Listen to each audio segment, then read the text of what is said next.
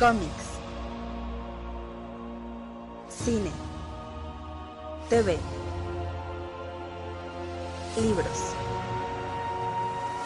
Hace mucho tiempo, los cuatro medios vivían juntos en armonía. Después, todo cambió cuando la nación de fanboys atacó. Solo los bloggers, maestros de los cuatro medios, podían promoverlos por igual. Pero cuando el mundo más los necesitaba, consiguieron trabajo y se desvanecieron. Pasaron los años y dos hermanos crearon un nuevo medio, un joven podcast llamado El Café Comiquero. Y aunque sus habilidades de comunicación eran buenas, tenían mucho que aprender antes de crear un mundo extraño. Pero creo que el Café Comiquero podrá mantenerlo así.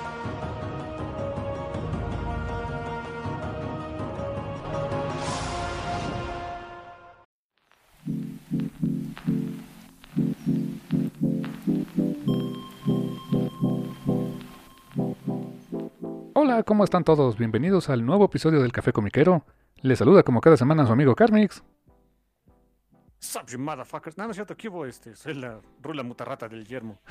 Ya se está volviendo tu saludo de cada semana, el Sup, you motherfucker. es que estuve viendo Game Grumps en, la sema- en estas dos semanitas. Ay, de- de repente cuando entran ahí en, su- en su, o sea, su programa, a veces, eh, a veces, no siempre, pero a veces entran con distintas bromas y demás. Y, y hubo un par de veces que de una serie ya tiene, ya, ya viejita, ¿no? No me acuerdo ni qué juego es. Algo de Mario, no me acuerdo cuál es. Entraron con algo así, como me dio risa, de veras. Está bueno, canal, muy bien. Pues les recordamos que esto es el Café Comiquero y nos pueden encontrar cada semana en su sitio de podcast favorito. Para no decir prácticamente casi todos. Estaba pensando la otra vez. Estamos en Apple, estamos en Amazon, estamos en Spotify, en iVoox, en Google Podcast y también en YouTube. O sea que ya estamos en casi todos los lados. Hasta por ahí me llegó de una nueva, un nuevo sitio que se llama este Burble, así B-U-R-B-L, Burble, que también pues, ya estamos ahí por una esotérica razón y pues dije, ah, pues chido. así que prácticamente donde quiera que encuentren sus podcasts, casi casi en todos lados, ahí estamos. Sí, particularmente creo que la gente nos escucha por Spoofy, ¿no? Sí, sí, sí, hay, hay bastante escuchas por Spotify y también sé que a muchos les gusta mucho también iVoox, les hace- se les es cómodo porque pueden descargar el capítulo y también, o sea, está, siempre ponemos por ahí en redes sociales, en Facebook, Twitter e Instagram, ponemos el, link de descarga para quien le gusta eh, conservarlo para la posteridad, porque lamentablemente, y eso es algo que no, creo que no hemos platicado mucho de eso, pero eh, lamentablemente los servicios como Spotify y todos estos, pues se basan en un feed, en un feed creado eh, por nuestro, por el padrino de los podcasts en México, Lioco. Saludos a Lioco. Que ve tú a saber por qué solamente tiene capacidad para publicar 150 episodios cada vez eh, en las diferentes plataformas. Entonces, tristemente, mucho del contenido pues ya no está disponible. Los, eh, digamos, cada que avanzamos un programa, hay un programa que se va desapareciendo. Es, es lo malo. O sea, en Spotify, en iVoox, Creo que en iVoox duran más. O sea, hay- creo que aguanta como unos 200 y cacho. Pero pues ya nos estamos acercando peligrosamente a 400. Y bueno, para quien lo quiera conservar para la posteridad, ahí están los links de descarga. También por si, por si lo quieren guardar, porque pues sí, lamentablemente así funcionan los servicios y pues ni modo. Esa, el café es demasiado grande para esos servicios, canal. Sí, es que ya hay muchos episodios y ni cómo guardarlos. Pues sí, Sí. sí, sí, Creo exacto. que ni nosotros los tenemos. No, yo sí, tengo todos y cada uno. Ah, ok. Sí, sí, sí. Ahí, ahí está, la- ahí está la, una, una librería de casi, no sé cuánto, cuánto te gusta, no sé cuántas horas ya de contenido, pero, eh, pero bueno, cada semana nos pueden escuchar con un episodio nuevo. Eh, pueden escuchar episodios anteriores, 150 episodios hacia atrás, en prácticamente todas esas plataformas, mi hermano. Y pues bueno, pues eh, la semana pasada no tuvimos noticias, no tuvimos comentarios, porque nos enfocamos 100% al evento de Future State. Y esta vez, pues sí, eh, quisiéramos comentar varias notitas Creo que los dos estamos súper emocionados por esta en particular, carnal, porque en marzo ya prácticamente a nada. Y qué bueno que no habían, no habían hecho mucho alaraca de esto y muchos teasers y muchos trailers. Um, pues se avecina ya la serie de Invincible, serie animada de Invincible en Amazon Prime, carnal. Sí, sí sabíamos, no, vivimos en una cueva. Quisiera yo vivir en una cueva, pero todavía no puedo. eh, que sí venía una, serie animada de Invincible, ya habíamos visto, bueno, lo, habían estado anunciando Robert Kirkman y, Robert Kirkman y Robert Kirkman durante la, la, última mitad, la última, el último mes del año pasado, ahí estuvo, ahí friegue y friegue con eso, sabíamos que iba a venir, pero hasta que no vi este trailer como que no me caía el pinte de que, holy shit, es una serie de Invincible, dude. Y vaya que se ve bien la serie, se ve la animación se ve fantástica. O sea, sí, no se ve exactamente anime, pero tiene un, tiene un estilo. No se ve como Bruce Team. O sea, se ve como su propia cosa. Sí tiene ciertos rasgos. Se parece al dibujo tanto de Cory Walker como al de Ryan Otley. Yo diría que un poquito más al de Ryan Otley. Eh, un poco simplificado, evidentemente, por el tema de que pues, es animación. Pero la verdad es que luce fantástica. O sea, la animación se ve de otro nivel el trabajo de, voz, el elenco de voz que eligieron es, es maravilloso, la verdad está, están increíbles. Eh, particularmente tengo, tengo mucho en la cabeza muy, eh, digamos, muy, muy fresco la voz de J.K. Simmons, porque estuve viendo toda la serie de Legend of Korra y volverlo a escuchar ahora como Omniman, wow, o sea, yo estoy fascinado. pero desde Mark, ¿no? El primer protagonista, Steve, Steven Yeun, este, quien fue ah, el pobre de Glenn, pero bueno, que es un muy buen actor, por cierto. Esta Debbie, la mamá de Mark, es Sandra Oh. Eh, tira, hay una línea, una sola línea de, eh, de Rex Explode. Inmediatamente supe que era Jason Matsukas y dije, ya de aquí soy. Jason Matsukas es este Pimento, ¿no? Pimento. Adrian Pimento de, Brooklyn Nine-Nine. Holy shit. Holy shit, No, no, no. Y, lo que se mostró en ese avance, que la verdad sí lo vi porque dije, bueno, es una serie, son varios capítulos, va a haber varias temporadas. O sea, pues, no, no es. Además, ya me leí todo el maldito cómic que me pueden spoilear, ¿no? la verdad. Es un excelente punto. ¿Y sabes qué me gustó? Que no, sé, que no va a ser exactamente igual. No es una traslación página por página, viñeta por viñeta de, de, Invincible.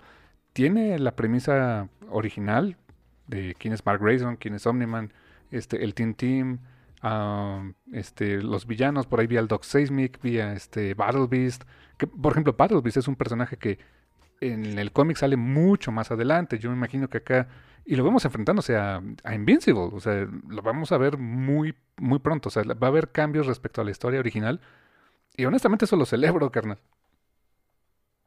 Sí, yo sí soy, siempre soy de la idea que las adaptaciones son precisamente para eso, para hacer adaptaciones, para agarrar cosas que ya conocemos, eh, meterlas en la licuadora, agregarle unas cosas nuevas y entonces a ver qué sale. O sea, para, ¿para qué quiero ver lo mismo? ¿Para qué quisiera yo ver este?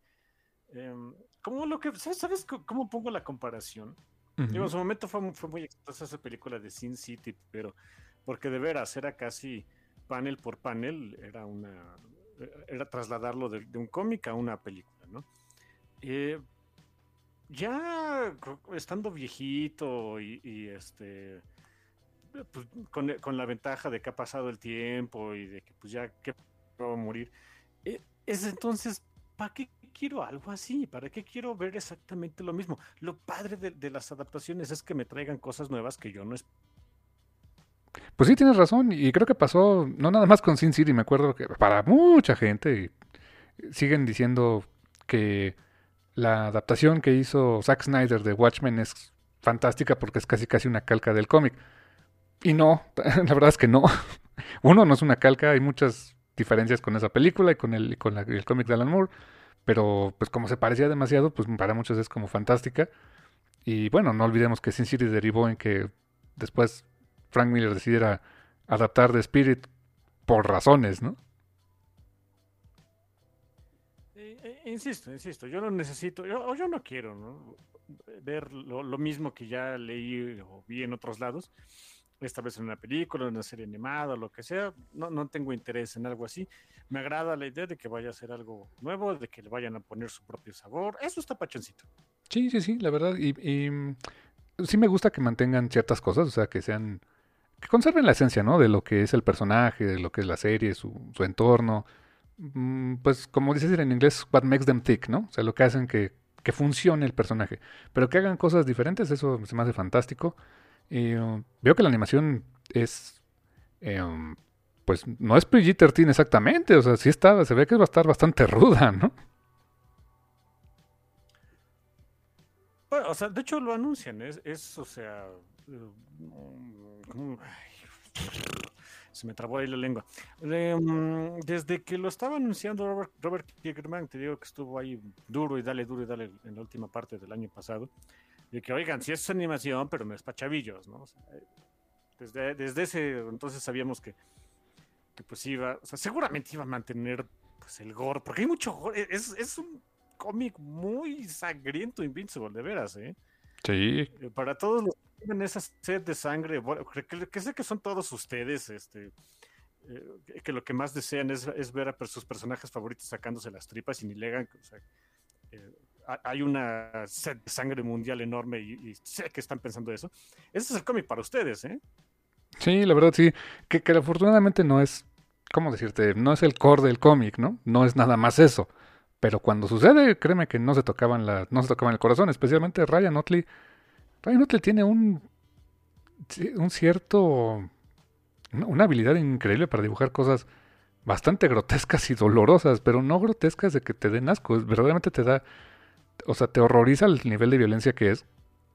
Pero, pero, es, pero es fascinante que no lo puedes dejar de ver. O sea, hay, hay, páginas, me acuerdo que hay como cuatro momentos o cuatro números diferentes en los que Ryan Otley dibuja a toda página, en doble página, en doble, doble spread, em, un, un- un- un- una, uh, digamos, una secuencia donde en el fondo se ven, no sé, n cantidad de viñetitas, no sé cuántas, en las cuales vemos a un personaje partiéndole la cara al otro, o sea, de la manera más brutal, sobrepuesto a un, eh, una imagen de ese mismo personaje poniéndole la misma paliza, pero una sola imagen este, estática al otro personaje, eh, en situaciones por demás sangrientas. O sea, la verdad, la página se llena de rojo, está- es muy, muy fuerte. Pero no es el core del cómic, no es exactamente la idea. Em, es necesario porque la raza este, a la que ya hemos platicado anteriormente de Invincible, la raza de Invincible es una raza guerrera, es una raza muy, muy violenta, eh, que después, es- más adelante se descubriría por qué es así esa raza. Y pues no, no, se tocan el corazón para nada en, en destripar gente, en atravesar gente con los puños, en hacer un chorro de cosas. Y en muchos de los casos yo no sé cómo fregados le hizo este Mark para sobrevivir a un montón de cosas que dije, de esta no la libra. Fueron escenas muy gráficas donde dije, no puede ser que sobreviva de esto. Y afortunadamente Kirman siempre encontró una manera, a, veces sí muy jalada de los pelos, pero de lograr que sobreviviera. E- e- Eso es lo que se me hacía increíble. Dije, ¿cómo no se ha acabado el cómic? Pero, pero en fin, o sea, tuvo un final bastante interesante, bastante bien hecho. Y Mark sobrevivió a cualquier cantidad de cosas que yo hubiera querido Mortal Kombat. Sí, que déjame decirte que esa sí es una de las críticas que le pongo al cómic. Eh, yo leí nada más como ciento y pico números. Eh, recuerdo cuatro momentos en particular donde dije, bueno, ya, I get it, o sea, está bien. La, la pelea se pudo hacer más corta, ¿no? Pero bueno, de, de ahí, de ahí en fuera está, está bastante pachón. Eh, y sí, Mark sobrevive a todo, pues plot armor, dude. O sea, Eh, es el protagonista, no se podía morir. exactamente. Oye, ya que mencionamos, ¿sí ¿viste también el avance de Mortal Kombat? Man. Oh, Dios. Tiene toda la razón de ser over the top, come on, O sea, es Mortal Kombat. ¿Quién se puede tomar eso en serio? Si hay una franquicia donde se puede ser así de exagerado, así de, de violento, así de. con esa violencia que parece hasta de caricatura, pero hiperrealista, es Mortal Kombat. No, no- es- está en el DNA de la franquicia. ¿Cuántos juegos no fueron así? ¿Cuántas? ¿Hubo qué? ¿Dos películas y una serie? No, dos películas nada más, ¿verdad? No, no recuerdo si es una tercera, creo que no. Y hubo una serie de televisión de Mortal Kombat, creo recordar. No, no tengo idea. Pero fueron 11 juegos, ¿eh? ¿11 juegos? No, hasta donde quedé, sí. Wow. Yo creo que nada más jugué hasta el 3, 3 o 4 más. Yo jugué 3, yo jugué 3, acabé uno y ya y dije, ya hasta aquí llegué, ¿eh? ¿Cuál acabaste? El primero, supongo. No, el 3. ¿En serio? Sí, jamás acabé Mortal Kombat ni uno ni el 2, solamente el 3. El 1 yo sí lo acabé en su momento. Eh, era Goro, creo que el, el último, ¿no? El último jefe. Ese sí, ese recuerdo que sí lo terminé. Shang Tsung, exactamente. Exactamente. No, sí, sí, sí, lo, sí lo terminé. Y el del 2 era Kitaro, algo se llamaba, no, me- no recuerdo exactamente. eh, que era como Goro 2.0. También lo, sí, lo, sí lo Sí, y terminé. el- Y el 3 no, fíjate, el 3 yo nunca pude con ese juego. El jefe final, el jefe final del 2 era. ¿Cómo se llama este desgraciado? Shao Kahn. Ah, claro, Chao Kahn, ya me acordé de ese, sí, es cierto. Y el del 3 era como que todavía un Goro más extreme que era Motaro y este y otra vez Shao Kahn. Mm, Motaro no era el que era como un, como un centauro. Ujú, Ese mero. Y otra vez Shao Kahn. Sí, porque, ¿por qué no, verdad? Sí, como que lo quieren hacer más canijo. Sí, sí, sí. Es- está, está bonito ahí su, avance de Mortal Kombat. Yo honesta- honestamente lo vi porque, porque no tengo, o sea, si le soy sincero, no tenía ninguna intención de ver la película. Vi el tráiler y dije, bueno, ok. Obviamente no voy a ir al cine a ver la película. O sea, ustedes me disculparán. Este, estoy anunciando que voy a piratear algo, pero ni modo. No me gusta, no me gusta la piratería, pero ni de broma voy al cine. ¿eh? Eh, pero pues sí, es- está pachoncito. Eso sí, el, único detallito que me quedé de, ah, bueno, ok, come on. Ah, hay una escena final en ese tráiler donde pues, se pelean Sub-Zero y Scorpion. Ujú. Yo creo que son los dos personajes que la gente más ubica de Mortal Kombat. Digo, eh, eh, eh, cuando salió en ese, hace muchos, muchos años la, la Arcadia, yo creo que lo que más llamaba la atención era ver a un ninja bien amarillo pelear dándose en la torre con un ninja bien azul. Y alrededor de, bueno, eh, conforme han ido pasando los años y la enorme cantidad de juegos que ha habido de, de Mortal Kombat, esos dos personajes siempre han estado como, o sea, no son lo- no, no sé si sean los protagonistas o no, creo que no, pero siempre han estado como que en el spotlight. Obviamente, pues una de, las pues, um, frases célebres de ese juego, de los momentos más, ¿cómo decirlo? Pues más icónicos de todo Mortal Kombat es al Scorpion echando su lacito loco y decir que come over here. Miren, es un gran actor a quien eligieron para hacer a Scorpion, Hiroyuki Sanada, o sea, es Sanada-san, no, no, no es como que les estamos hablando de, cualquier fulano, no, no, no. Ah, pero sí como que solamente hay una persona que puede hacer ese come over de Scorpion de la manera correcta, que es Ed Boon, que él es, el- es uno de los creadores del juego y él fue quien hizo muchas de las voces que, escuchan a través de los juegos. Y él hace ese come over here, la voz de Scorpion es él, así que, no sé. Es- estoy seguro que si le hubieran pedido a Ed Boon que, oye, vete cinco minutos de tu tiempo en el estudio para, para hacer un voiceover, nada más de esa escena, lo hace feliz de la vida, ¿eh? Ed Boon también hacía las voces, o sea, de, de, del anunciador, cuando era lo de him y Fatality y eso. Sí, sí, él, era él, era Ed Boon. Y, y me acuerdo que había otro, otro, no sé si era eh, jefe, programador, desarrollador o quien, que se apellidaba Tobias. Y, y había un personaje que luego crearon que era un, un ninja que era Noob Saibot, que es Tobias y Boon al revés. Ah, sí, es John, John Tobias. John Tobias es el otro, el, el otro líder programador, claro. Por eso es que sale ese, ese ninja, ¿no? Noob Saibot, que creo que era, era como gris. Es una sombra. Una sombra, ¿no? Sí, No, sí. no, no, ese es Smoke. El que estás mencionando es Smoke. Era una sombra, era completamente una sombra. No, cierto es. ¿Y cuál era el que hacía eso de Tosti?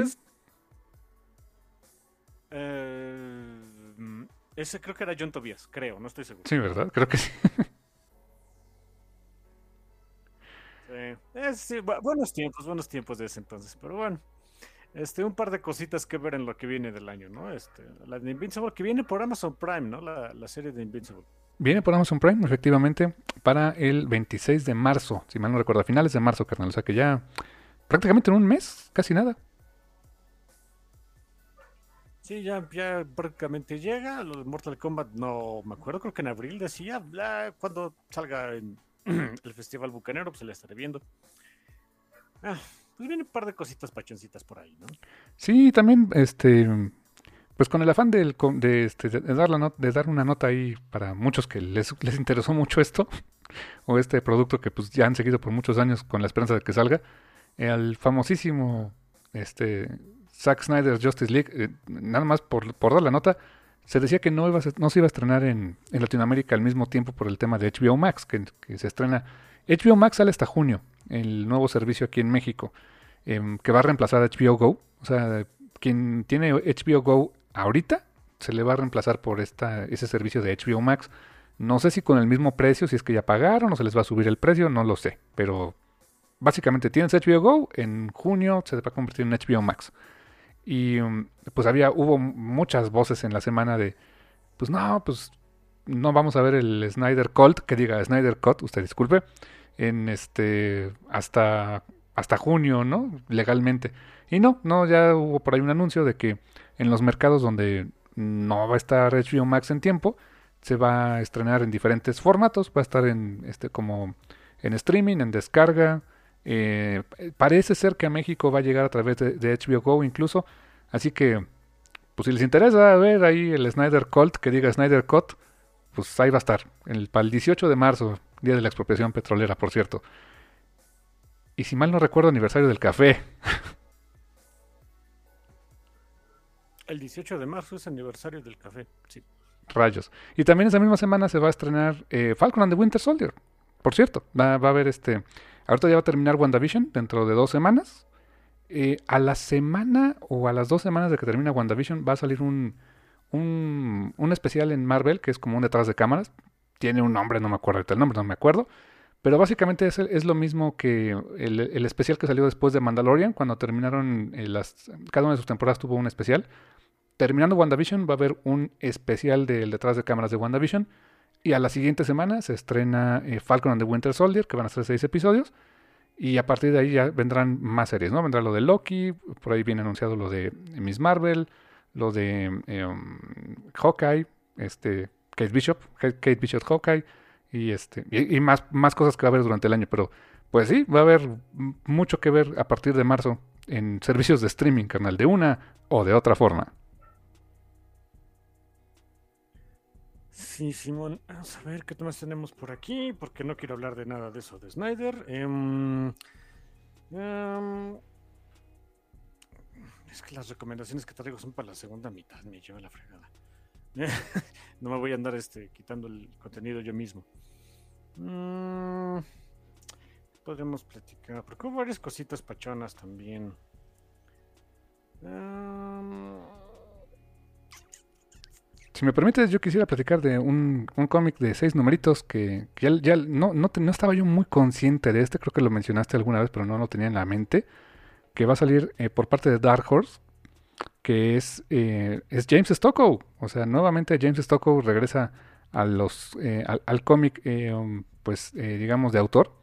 Y pues él va a presentar esta, esta, esta miniserie que van a ser seis números que es con Dark Horse Comics, que veo que ya tiene, ya, ya hizo buen, buena mancuerna ahí con la gente de Dark Horse.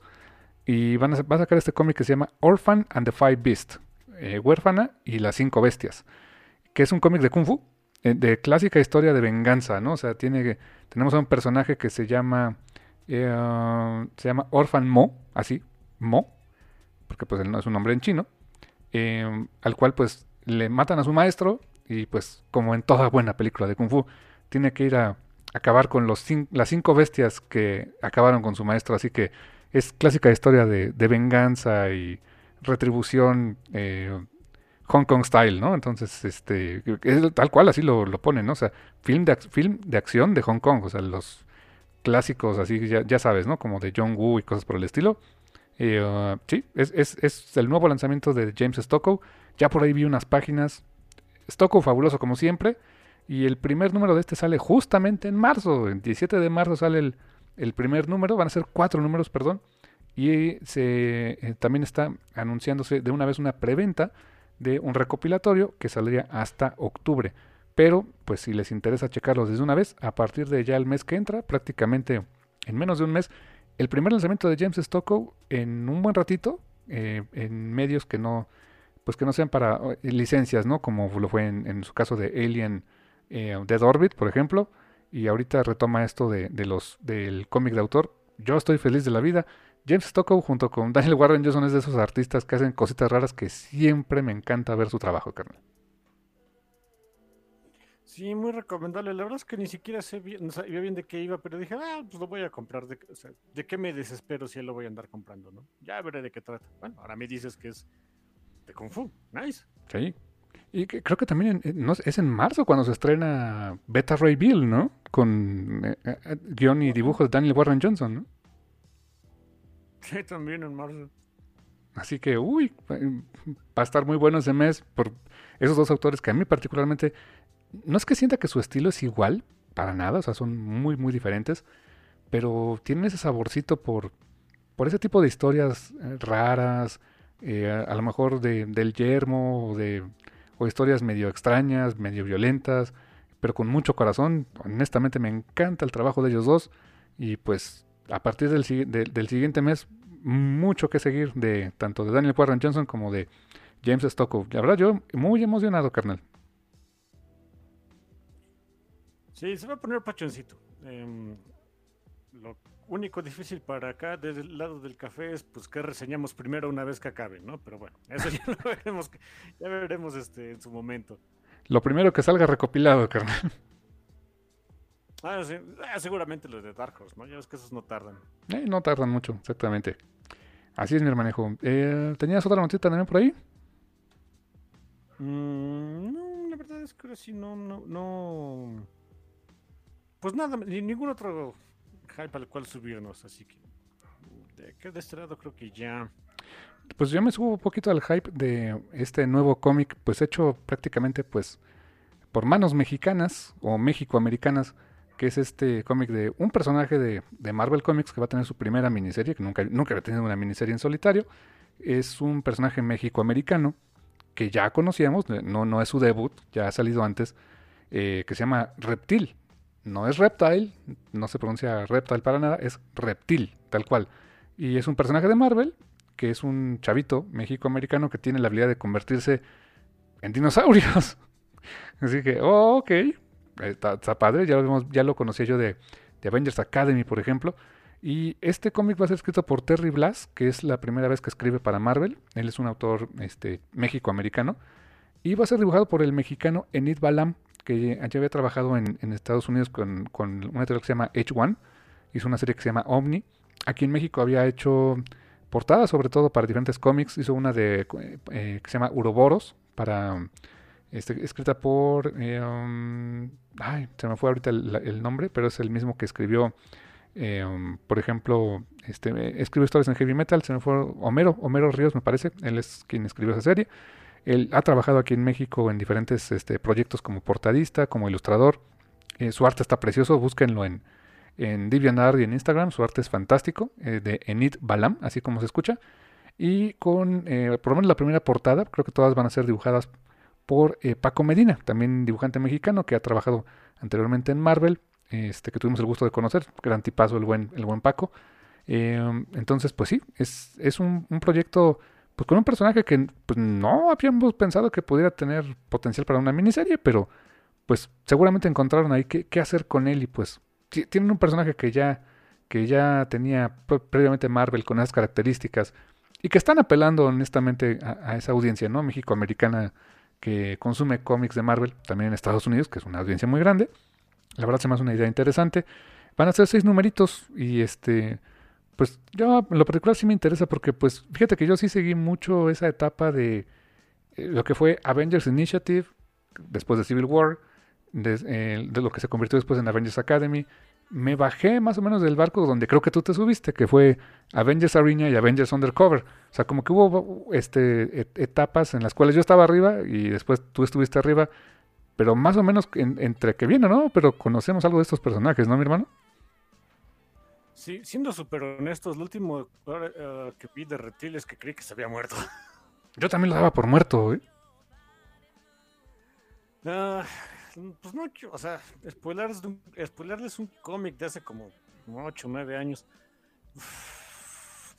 El final de Avengers Arena parece que se muere, pero después parece que no. Y ya vimos que no, no se murió. Qué bueno, qué bueno que ya está mejor. Sí, si se murió, qué bueno que ya está mejor de salud. Sí, exactamente. Um, ¿Nos puedes dar un recap súper rápido? Avengers Arena y Avengers Undercover. ¿Qué pasaba en esas series con... No necesariamente con Reptil, pero ¿qué pasaba en esas series, carnal?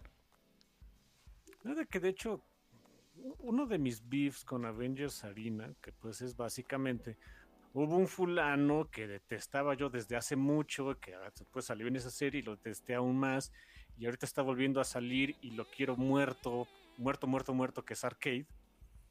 Agarró un montón de... Eh, leyó este, este libro de, este, Battle Royale, le gustó la idea y agarró a un montón de, chavillos del universo Marvel y los puso a pelear a muerte en Murder World. Una bitch, fucking aso. Eh, escrito por, en su momento, por este, este Dennis eh, Hopeless, eh, Hopeless entre comillas, su, apellido en realidad es Halum, dibujado por Deb Walker. La mayoría de los números fue dibujado por Deb Walker, no me acuerdo si todos, pero creo que sí. Agarraron un montón de personajes de Avengers Academy, de... Ay, hubo un cómic algo de Excalibur Academy, algo así se llamaba. El chiste que eran como que personajes. Mutantes, ¿no? De, todo. No, no, no, eh, personajes de todo del, de Marvel UK. Mm, ok. Ah, que como se estaba entrenando el Capitán Bretaña, algo así, no, no me acuerdo ni cómo se llamaba el cómic. Eran, eran nada más dos o tres los que aparecían ahí. Mm. Y ah, un par de Runaways, que fue Chase y Nico. Ah, y creo que ya, creo que esos fueron básicamente los tres equipos de como que de Super Kids que agarraron a que estuvieran en la torre. Pues el chiste era verlos, eh, irlos ver eh, eliminándose uno tras otro este, durante 18 números. Ah, y el, final de, Avengers, pues eh, Arena sí es como que muy grim, muy... Pues, sientes feo porque pues Arcade ganó, vilmente ganó. Y Avengers Undercover, que es una secuela, que también se echó eh, Dennis, Dennis Hallum. Y em, no me acuerdo quién, quién lo dibujó ahí, sí, ahorita y ahí lo tengo, pero bueno, les debo ahorita les doy el crédito. Eh, ese es un concepto bastante interesante, o sea, e, en su momento a mí se me así de, ay, o sea, como que sacarle este provecho a un, a un concepto ya gastado, ¿no? Pero yo una vez que la leí y con el paso del tiempo y demás, este, me quedé de, ay, ok, sí está interesante porque es los sobrevivientes de Murder World, menos Laura Kinney, porque pues no, hubiera tenido chiste poner a Laura Kinney en este, en este cómic, porque se acababa muy rápido, buscan, la, buscan venganza y quieren ir a matar a Arcade. Y está padre, o sea, ver ese concepto de, de, qué tanto, o sea, sabemos que Arcade ganó en Avengers Arena, pero hasta qué punto ganó, o sea, hasta qué punto de verdad pudo corromper a estos chamacos, es, interesante el, ese concepto, más aún cuando ves posteriormente, ahora sí que a qué se dedicaron estos personajes, ¿no? Y te das cuenta de que Arcade, pues, en su momento ganó, pero la, última risa no fue de él. Eh, y sí, también fue Deb Walker, la mayoría de los números también los dibujó Deb Walker, qué padre. Me gusta cómo dibuja ese dude. Eh, pues sí, y, eh, nada más que en Avengers Undercover, ahí sí ya no salió Reptil, por eso yo pensé que estaba muerto como el dodo y pues como los dinosaurios, ¿no? Pero resulta que no, no, no estaba muerto de parranda o algo así. Sí, de hecho hay un eh, hay unas páginas de, de lo que lo, he dibujado por Enid Balam, de, que estoy viendo aquí un pequeño preview. Y sí, o sea, se ve en algunas escenas de, de, aquella, de aquella etapa, están por ahí este Reptil peleando con Rino, hay otras donde está peleando con Estegrón, uno de los villanos clásicos de Spider-Man que es un dinosaurio. Eh, está por ahí con esta este Prodigy, eh, uno, Finis creo que se llamaba, Sí, creo. Una, una de un, antifaz. Que acabó siendo villana después con. Con este. con e, En el cómic de. de Unstoppable Wasp. Si a esas vamos, terminó siendo villana al final de Avengers Academy. Ah. ah mira eso. Wow, no, no me la sabía. Y también hay unas secuencias donde vemos que está. ¿Eh? por cierto, esta fineza o Finis, como sea que se pronuncie, hagan de cuenta que es como Taskmaster. O sea, ella se, aprende rapidísimo los movimientos de su contrincante y los usa en su contra. Mm, sí, exactamente. Sí, ándale, exacto. Por eso es tan difícil pelear con ella. Em, y hay unas, unas escenas donde vemos a Reptil también, este, pues, eh, entrenando con la, eh, la, Academia Avengers, con está con Pym. O sea, como que todo lo que, lo que vivió anteriormente Humberto López, que se llama el, el protagonista, sí pasó, o sea, está perfectamente dentro de la continuidad. Y creo que esto, creo que la página es como un bonito recap de le pasó todo esto y vamos a lo que sigue, ¿no? O sea, quién sabe ahora cuál sea el enfoque, este, pero pues, por lo menos vemos que está vivo y bien. me llama la atención, este, pues por el hecho de estar, eh, pues digamos, tan, tan pegado como hecho por, como que por manos mexicanas que has trabajado en Marvel. Me gustaría verlo. Y el arte de Balam se me hace bastante, bastante padre. O sea, cumple bastante bien.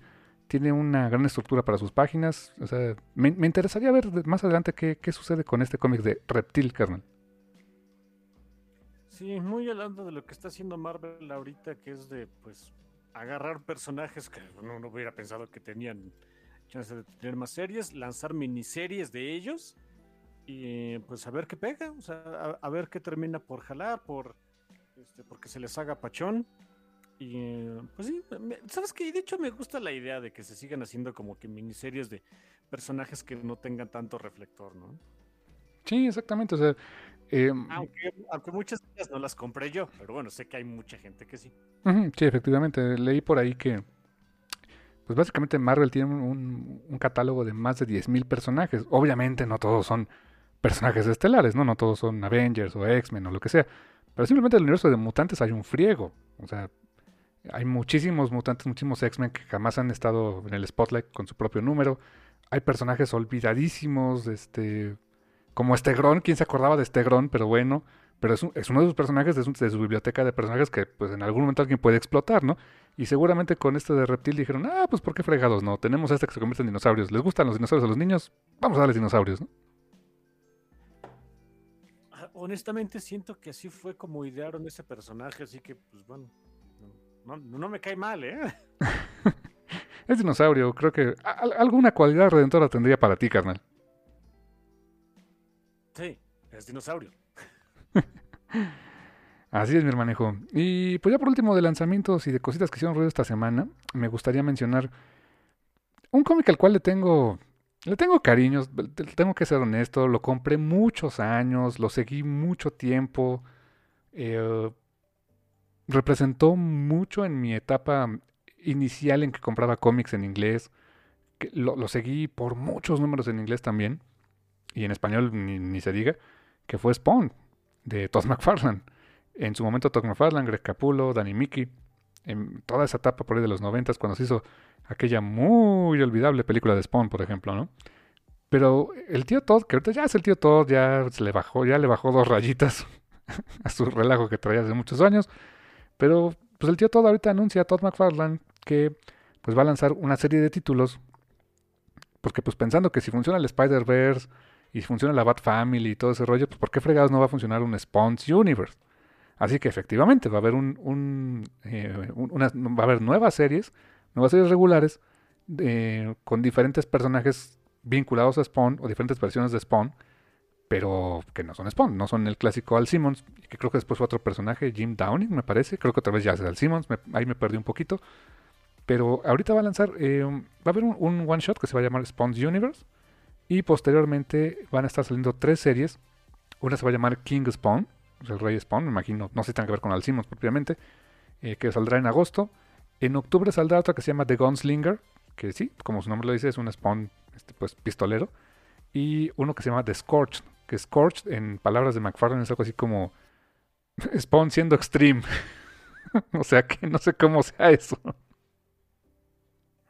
Pues no, Spawn ya era extreme. Pues este es más extreme. O sea, dice que es como si Spawn y Punisher fueran un mismo personaje. Yo pues que no es más violento que Punisher, pero ok, lo que digas, tío Thor. ¿Qué, no había algo así? ¿No hubo una época de, de Spawn donde se puso a usar fuscas? O sea, sí, ¿no? Pues como en el número 6, ¿te acuerdas? Cuando se. Cuando eh, Al Simmons vio que pues, si se le iba a acabar el poder y todo ese rollo, fue cuando se, se enfrentó a uno de los villanos más noventeros de la vida, que era Overkill. Se llamaba Overkill, por Dios. que era un cyborg. Y él se iba por fuscas y lo enfrentó con fuscas. Bueno. Bueno, la originalidad no siempre fue el fuerte de McFarlane, pero está bien, le damos, se, la pasamos, la, damos por buena por hoy. Sí, eh, y estas series, pues, él va a estar nada más como consultor creativo, diagonal asistente de editor, diagonal pongo mi nombre. Básicamente dice que pues, básicamente eso es lo que va a hacer él. Eh, darle como que cierta guía, cierta consistencia a los títulos. Él promete que los títulos son independientes, en el sentido de que, pues sí viven en el mismo universo, pero Si tú quieres leer uno, está bien, si quieres leer otro, no pasa nada.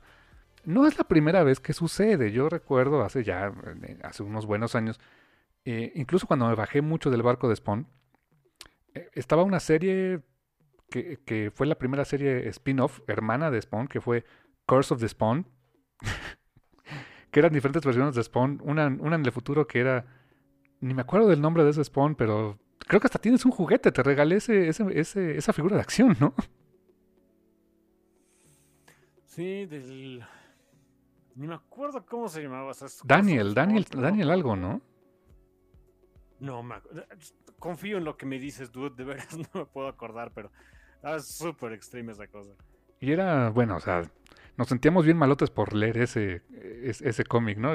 Escrito por este David McElroy o Jim McElroy, no recuerdo el nombre, pero fue el que escribió la película de Spawn, por cierto. No, yo me sentía bien extreme por leer ese, porque sí estaba como que bien, pues más oscuro que el Spawn normal, ¿no? Eh, eh, salió ese, termina esa miniserie, que fueron cuatro números. Más bien, era un título regular, pero cada arco contaba cosas diferentes. A la postre, en esa misma de Course of the Spawn, salió el mismo eh, Al Simmons en otras historias metido ahí a Sammy Twitch. Después salió el título de Sammy Twitch, que se publicó en México. O sea, duró bastante el cómic de Sammy Twitch y se publicó aquí. Escrito por Brian Michael Bendis. Fue de las primeras cosas de alto calibre que hizo Bendis en, su carrera. Eh, se publicaron varios números aquí. Salió después otro que se llamaba The Creech, que también tenía que ver con Spawn. Eh, y hubo varios más. Hubo por ahí uno que se llamaba Spawn de Impaler, que jamás se me va a olvidar ese cómic porque básicamente fue un ten, cállate, que me dieron en, Comic Castle una vez. Porque yo me había suscrito, o sea, ay, pequeño rant de Comic Castle de aquel tiempo. No sé cómo esté fantástico ahorita. Espero que ya. Hubo un tiempo que la verdad e, e, eran, mejoraron bastante. Hice muy buenos amigos ahí. Saludos al buen Sergio y al que en ese tiempo era su equipo. Pero antes de eso, cuando Fantástico era Comic Castle, todavía estaba en en el toreo, o sea, en, lo que hoy es eh, Pericentro, que ahora ya creo que es una plaza de la computación. E, en ese entonces, cuando ahí estaba Comic Castle, que fue la primera tienda de cómics que conocimos en la vida, ¿te acuerdas, carnal? O sea, fui, me, tú me acompañaste, fue la primera que vimos en la vida. Y ahí me suscribí a varios títulos porque dije, ay, a ver, esto de los cómics me gustó. Entre ellos a Spawn. Y cuando salió el título de Curse of the Spawn, yo me suscribí a ese porque dije, ah, pues viene este y pues es de McFarlane y va a estar bien malote y toda la onda, ¿no? Y sí, me suscribí a ese, me trajeron el número uno, el número dos, el tres jamás lo leí. ¿Por qué? Porque ese día, el, el, cuando tocaba que trajeran el 3, no, ¿qué crees? No alcanzaste. Pero ten, te guardé este de que se llama The Spawn Impaler. Ah, pues bueno, gracias. A ver si luego me consigo. Sí, sí, luego a ver si te lo consigo. Jamás me lo consiguieron. Tuve que, tuvo que llegar el cómic de Course of the Spawn a través de Beat para que leyera el 3 y 4 para saber en qué acababa la historia. Pero sí, me acuerdo que literalmente fue un... Ten, cállate y no molestes, chico. Porque querías uno de Spawn, pues es este, ¿no? Te ha, de, ser lo mismo. La verdad, en ese tiempo el servicio era bastante malito, déjame decirte. Con el tiempo fueron mejorando, pero sí recuerdo que... que ah, también me la aplicaron. Yo había, me había suscrito para eh, a Fantastic Four de la etapa de Heroes Reborn, de la original. No la que va a salir ahorita, la original de Heroes Reborn, cuando estaba, cuando estaba eh, Rob Liefeld y Jim Lee y todo ese rollo. Yo me suscribí a ese de Fantastic Four porque Jim Lee, o sea, me gustaba mucho el arte de Jim Lee. Eh, no, ¿qué crees? No llegó Ten, el de Avengers, de, Rob Liefeld. Next Best Thing, ¿no? Mira, o sea, sí, no, no, no, es el mejor servicio, por supuesto, no, no, no es disculparlos, no es eh, ese tipo de cosas, pues normalmente no, son aceptables, por supuesto. Ah, pero tampoco estaban tan, tan equivocados. Siendo sinceros, ya vi. Sí, eran medio intercambiables, ¿no? No es que eran medio intercambiables, o sea, ok, no, se vale, ¿no? Ya este, no, bueno, no pagaste, ¿no? Pero habías pedido una cosa, ni modo, no se hizo. Ah, pero sí eran medio intercambiables. Eh, en particular los de Heroes Reborn, ¿no? El otro, el otro no me acuerdo, no me acuerdo, el de Spawn de Impaler, te juro que trato y trato de... Lo estoy buscando ahorita en la tablet, más o menos lo vi de qué trataba, encontré un artículo de Wikipedia de esto y no me puedo acordar. Era pintado, tenía la particularidad de que no, no era... Eh, mm, no era así de lápiz, tintas y colores, sino que era pintado como no Bob Ross, digo, ah, Bob Ross, no, no Alex Ross, sino medio Bill Sankiewicz, más o menos, o sea, era medio David Mack, más o menos el estilo, querían hacer eso pero con Spawn, y era un, era el empalador, o sea, se supone que era Spawn, pero era eh, Blood Tapes, el, o Blood Tapes, el este, básicamente Drácula, el, el que se basó Drácula, se supone que era un Spawn también. No estaba tan mal el número en retrospectiva, creo, pero sí me enojé porque no era el Course of the Spawn, que yo había pedido, pero bueno. Juro por Dios que, o sea, lo, estoy viendo aquí el artículo este, no sé qué. Te juro, te juro por Dios que no me puedo acordar de haberlo leído. ¿eh? Seguramente no, tal vez no lo hiciste. Yo creo que también dijiste, ah, esto qué, ¿no? Yo creo que dijiste, ah, esto qué, ¿no? Ojalá sea eso y no nada más mi mala memoria. Un día te lo voy a enseñar. Estoy segurísimo que lo tengo aquí junto con todos los otros Spawn que tengo. Un día te lo voy a enseñar. Le voy a sacar fotos para que vean qué, era eso. ¿Cuál fue mi cómic de Ten y cállate, hijo? Sí, eso sí pues eso, estaría padre. Y bueno, volviendo un poco al de Spawn Universe, porque bueno, no es la primera vez que Spawn tiene spin-offs, o tiene spawn-offs, podríamos decir. Qué mala broma.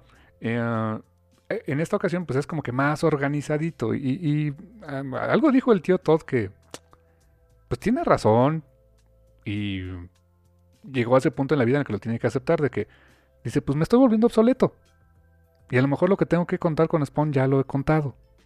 Y a lo mejor pues ya le quiero dar este quiero cerrar esta etapa y quiero hacer otras cosas. Vamos a dejar que otras personas jueguen con, con este personaje. Después de 300 números creo que es algo muy sano. O sea, no es que se vaya a retirar Todd McFarlane como tal, o que ya deje ahí el personaje y se lo deja alguien más.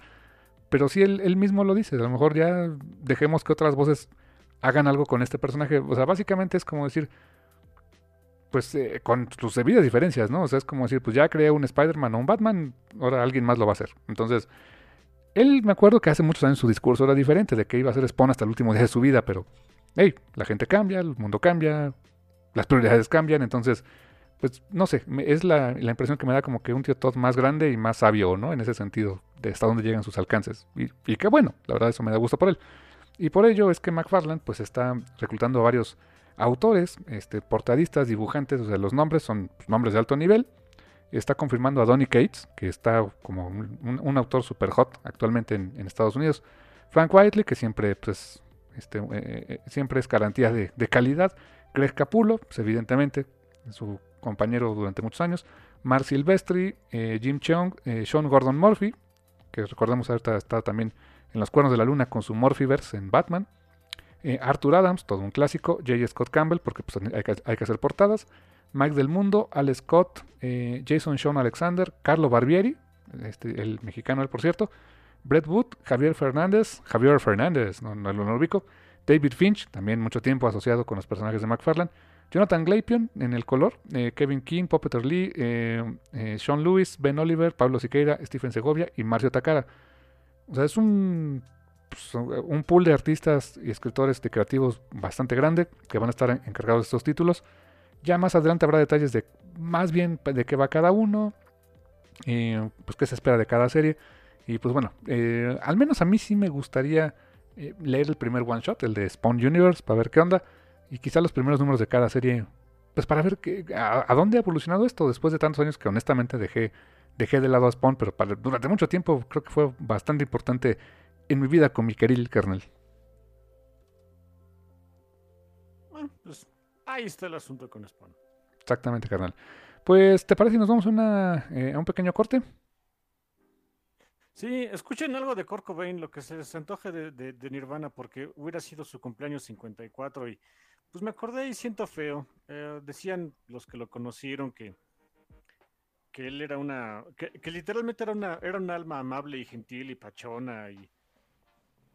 Ay, pues desgraciadamente el mundo no es... Eh, no, no, el mundo no está para ellos, pobres, pobre, eh, pobre gente como, como el buen Kurt Cobain. escuchen cualquier cosita de él que se pone pachoncito. Bueno, sí. pachoncito y ya sabemos qué, tipo de cosa, qué tipo de música hacía, ¿no? Pero, pues sí, para recordar un, buen rato al buen Kurt. Exactamente, uno, una de las últimas grandes leyendas del rock que nos tocó, que nos tocó ver, que nos tocó vivir en la misma época. Tienes toda la razón. Y pues bueno, regresamos después de esta gran recomendación de mi hermano, escuchen a Nirvana hoy y escuchen a Nirvana cuando ustedes quieran. Hay cosas muy chidas. Y que regresamos en un momentito aquí en el Café Comiquero. Bye.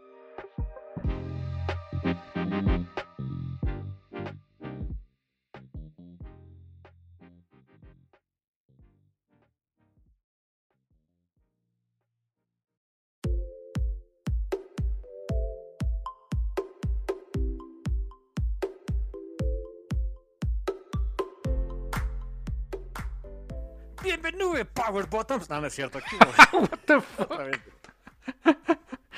¿Qué es eso? Estaba- eh, Es que justamente vi ese mendigo capítulo de estaba- Ahorita, bueno, mi hermano y yo nos fuimos a tomar un pequeño descanso en eh, ahorita en la mitad del café.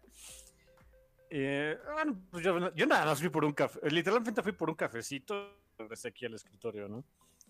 Eh, tenía unos minutitos en lo que mi llegaba mi hermano, nos acordamos una cierta hora en la que regresábamos.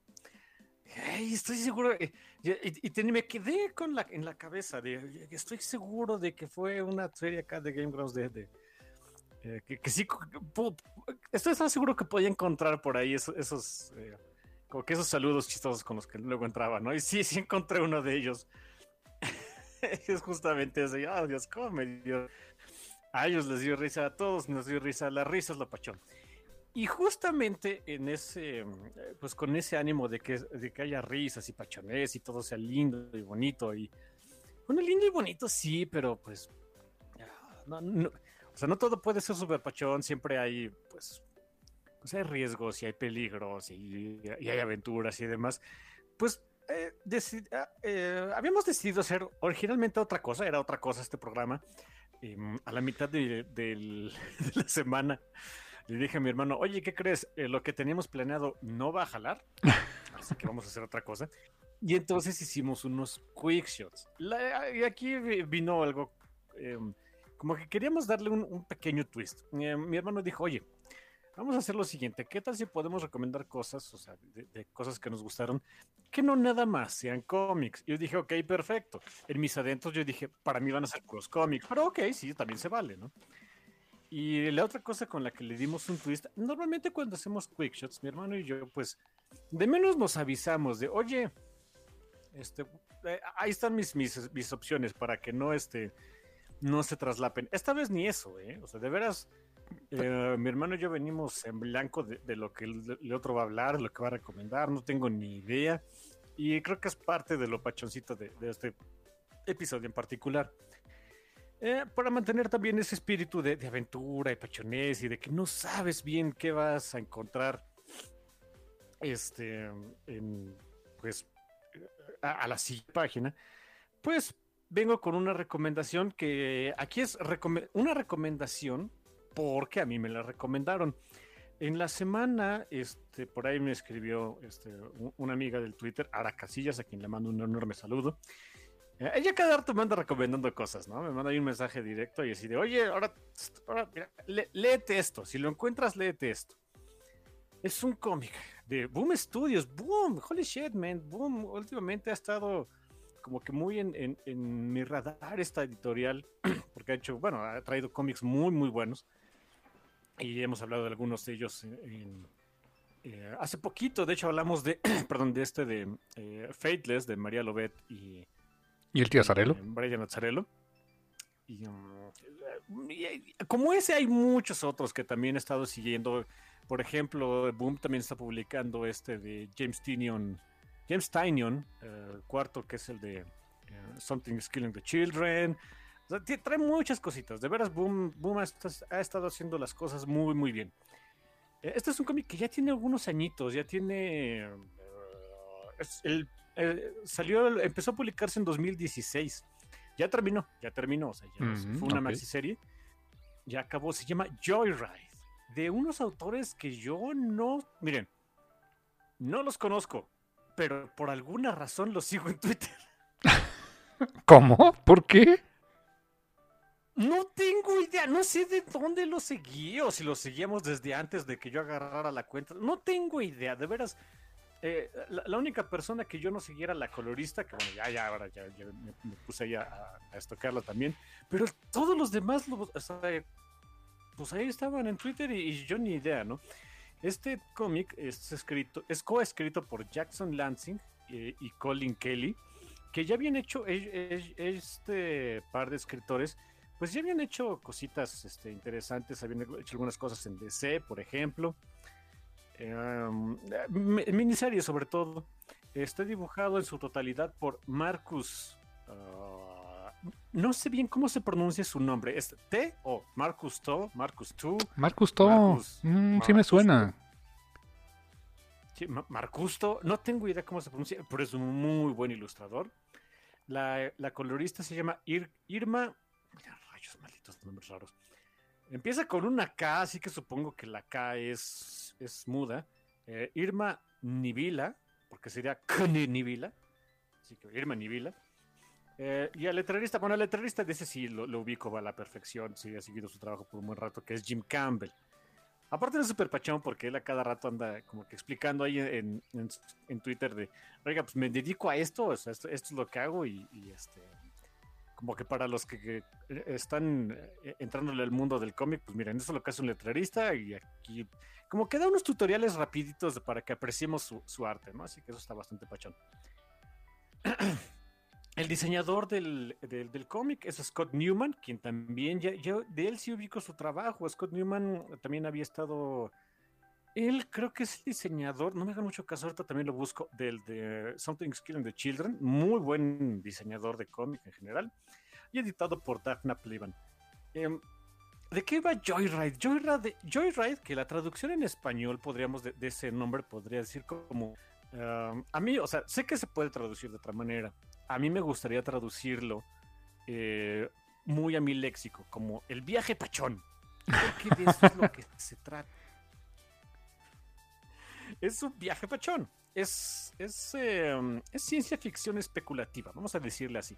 Porque es un mundo, o sea, es un, eh, se desarrolla en un mundo, y ya muy, muy en el futuro, donde los seres humanos ya tuvimos eh, tuvimos el chance de, explorar el espacio, no nos gustó lo que vimos y mejor nos regresamos a nuestro planeta porque nos dio ñañaras. Es un mundo muy, iba a decir distópico, pero pues vivimos ahorita en un mundo distópico, así que en realidad ya no nos asusta nada. Pero es un mundo todavía más distópico, todavía más fascista de lo que el mundo ya es.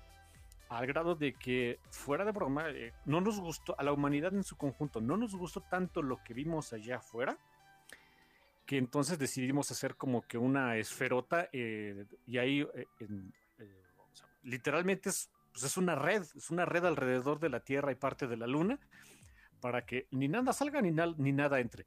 Ni siquiera podemos ver las estrellas, para que nadie se le a nadie se le ocurra la idea loca de, andar yéndose al espacio porque está re feo. Es algo así como lo que... Es algo así como lo que quería hacer Tony Stark en Avengers, ¿te acuerdas? Ponerle una armadura alrededor del mundo, ¿no? aquí fueron muy literales, muy, muy literales, porque de veras, tan armadura es que ni siquiera se ven las estrellas. ¿Ves? El cielo es negro. Wow. Entonces, es en este mundo donde conocemos, pues, eh, eh, si, si ¿cómo decirlo? Cuando todo el mundo te está diciendo no hagas algo, cuando uno es chavo siempre va a haber al menos un chamaco que vaya a decir yo sí quiero hacer eso. Y de eso conocemos a, eh, eh, es lo bonito de este cómic. Empezamos a conocer a nuestros protagonistas, son principalmente tres. Una de ellas es, pues es una civil muchacha cualquiera que se llama Uma, que simplemente tiene la idea de me quiero ir al espacio porque este mundo está re feo.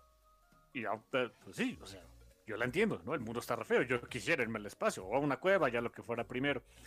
Tiene un, un amigo al que conoció hace relativamente poco, pero que o sea, ese amigo eh, es buena gente, o sea, son, se llevan bien entre ellos, pero pues empezaron a, relacionarse pues por conveniencia, porque este otro cuate que se llama, no sé cómo se pronuncia el maldito nombre de este dude, que es, les deletreo el, el nombre es D, E, W, Y, D, D, uh, lo cual yo podría decir como es como... with? o algo así. with? D. White? No tengo idea. Do, le digo do. Ah, porque él es como que una especie de...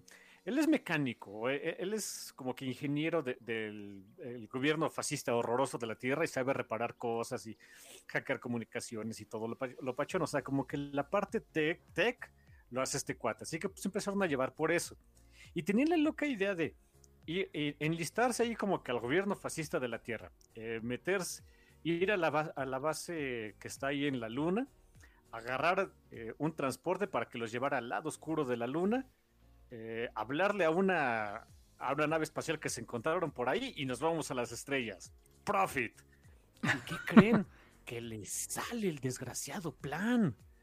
Y no nada más les sale, les sale tan bien que hasta se encuentran con otro, con la otra protagonista, que esta es como en este mundo, en este, en, este universo, pues a la gente de la Tierra tiene tanto miedo por, la, por lo que hay en el espacio, que desde muy jóvenes los chamacos se reclutan en una especie de juventudes hitlerianas para resguardar eh, a, la, Tierra, de que no se nos metan los, los illegal aliens, ¿no? Literal. Y es justamente cuando... Literal, los illegal aliens. Y, y sobre todo que nadie más se vaya. Eh, cuando estos, estos dos protagonistas, Uma y Dude, como sea que se llame, eh, se escapan, se escapan de esa base lunar en un rover muy al estilo de... Me, recordó mucho a un capítulo de Futurama que si no mal recuerdo es el capítulo 2, cuando van a la luna. Que por cierto, un pequeño detalle con este, con este cómic, hay muchas referencias a Futurama. si les gustó el tipo de humor, el tipo de loquera que pueden encontrar en Futurama, si eso es lo que les gusta a ustedes, Joyride, de veras, busquen Joyride de Boom Studios, es la mera onda. Eh, total que se escapan y esta, eh, conocemos a esta otra protagonista que en este momento todavía no tenía nombre, pero bueno, les spoileo nada más aparte, se llama Kate, eh, Catherine, como Katrina, pero sin, e, sin, la, sin la A al final. Pero ella sí se la, ella sí se la compraba, ella sí quiere ser de las juventudes hitlerianas y todo eso y demás. Y cuando ve que estos, estos dos babosos se están escapando, lo que quiere es ir a detenerlos logra, logra detenerlos a averiar ahí el vehículo, el, rover lunar, pero ya es muy tarde porque sí llega la nave espacial con la que habían hecho contacto, que, que les iba a llevar a las estrellas y no sé qué. Y esta Catherine, pues lejos de, maravillarse, es de cómo son imbéciles los alienígenas, son todos malignos, nos van a, si bien nos van, nos van a esclavizar o comer, o, uno y después el otro, no sabemos en qué orden. Se meten a la nave espacial y ¿qué creen que pasa? Exactamente eso, era un alienígena que iba a esclavizarlos. Jesus Christ. no, es que es, lo bonito. Hay muchos twists al respecto, porque era como una raza ahí de, como Java de Hot, pero menos, pero más más feo, pero men, pero más movible, ¿no? Eh, que sí, la intención era eh, pues secuestrar a gente de la Tierra que pues como hay un enorme una barrera ahí que les impide a los, a los alienígenas entrar al planeta, pues casi no conocen a los humanos, así que los humanos son una especie de cosa de coleccionable para el resto del universo.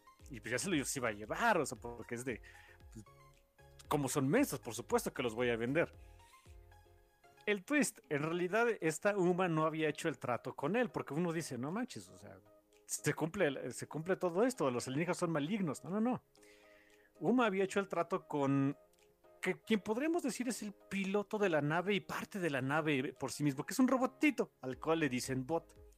bot. era un.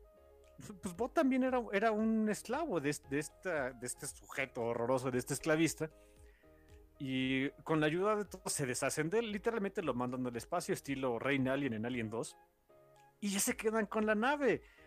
Y, y obviamente, pues el plan de Uma pues ya la hicimos, ya tenemos nave, ya nos podemos largar al espacio, vamos a tener aventuras locas, se va a poner pachón. Pero tienen el polizonte. ¿Qué pasa con Catherine? Algo que, miren, no son los protagonistas más inteligentes del mundo, pero si hay una cosa que tiene Uma que me encantó este personaje. Es que tiene más eh, aquí en México decimos que tiene más choro que un político. O sea, eh, eh, hay, una, hay una frase en inglés de que eh, se traduciría como em, podría encantar lobos. O sea, de, que ah, e, es, tiene labia, ¿no? bonito que, que tiene labia la desgraciada chamaca. Y convence a Catherine de, órale, mira, eh, eh, vi, tus ojos cuando viste por... Hay una escena muy padre cuando por fin salen acá de la base lunar y, y, están en la persecución y demás. Cuando se acaba la persecución, es un splash page muy bonito, donde levantan la vista y ven por primera vez las estrellas. Y hasta Catherine se queda de... No tenía idea de que esto existía, ¿no? Wow. Y está Humo allá cuando están en la nave espacial y demás le dice, yo vi tus ojos, condenada, vi, vi cómo viste las estrellas, no me vas a decir de que no te emocionó y de que no tienes curiosidad. Y, esta Catherine acá apuntándoles con una pistola y demás de. Bueno, va, pero regresamos pronto, ¿no? Sí, como crees.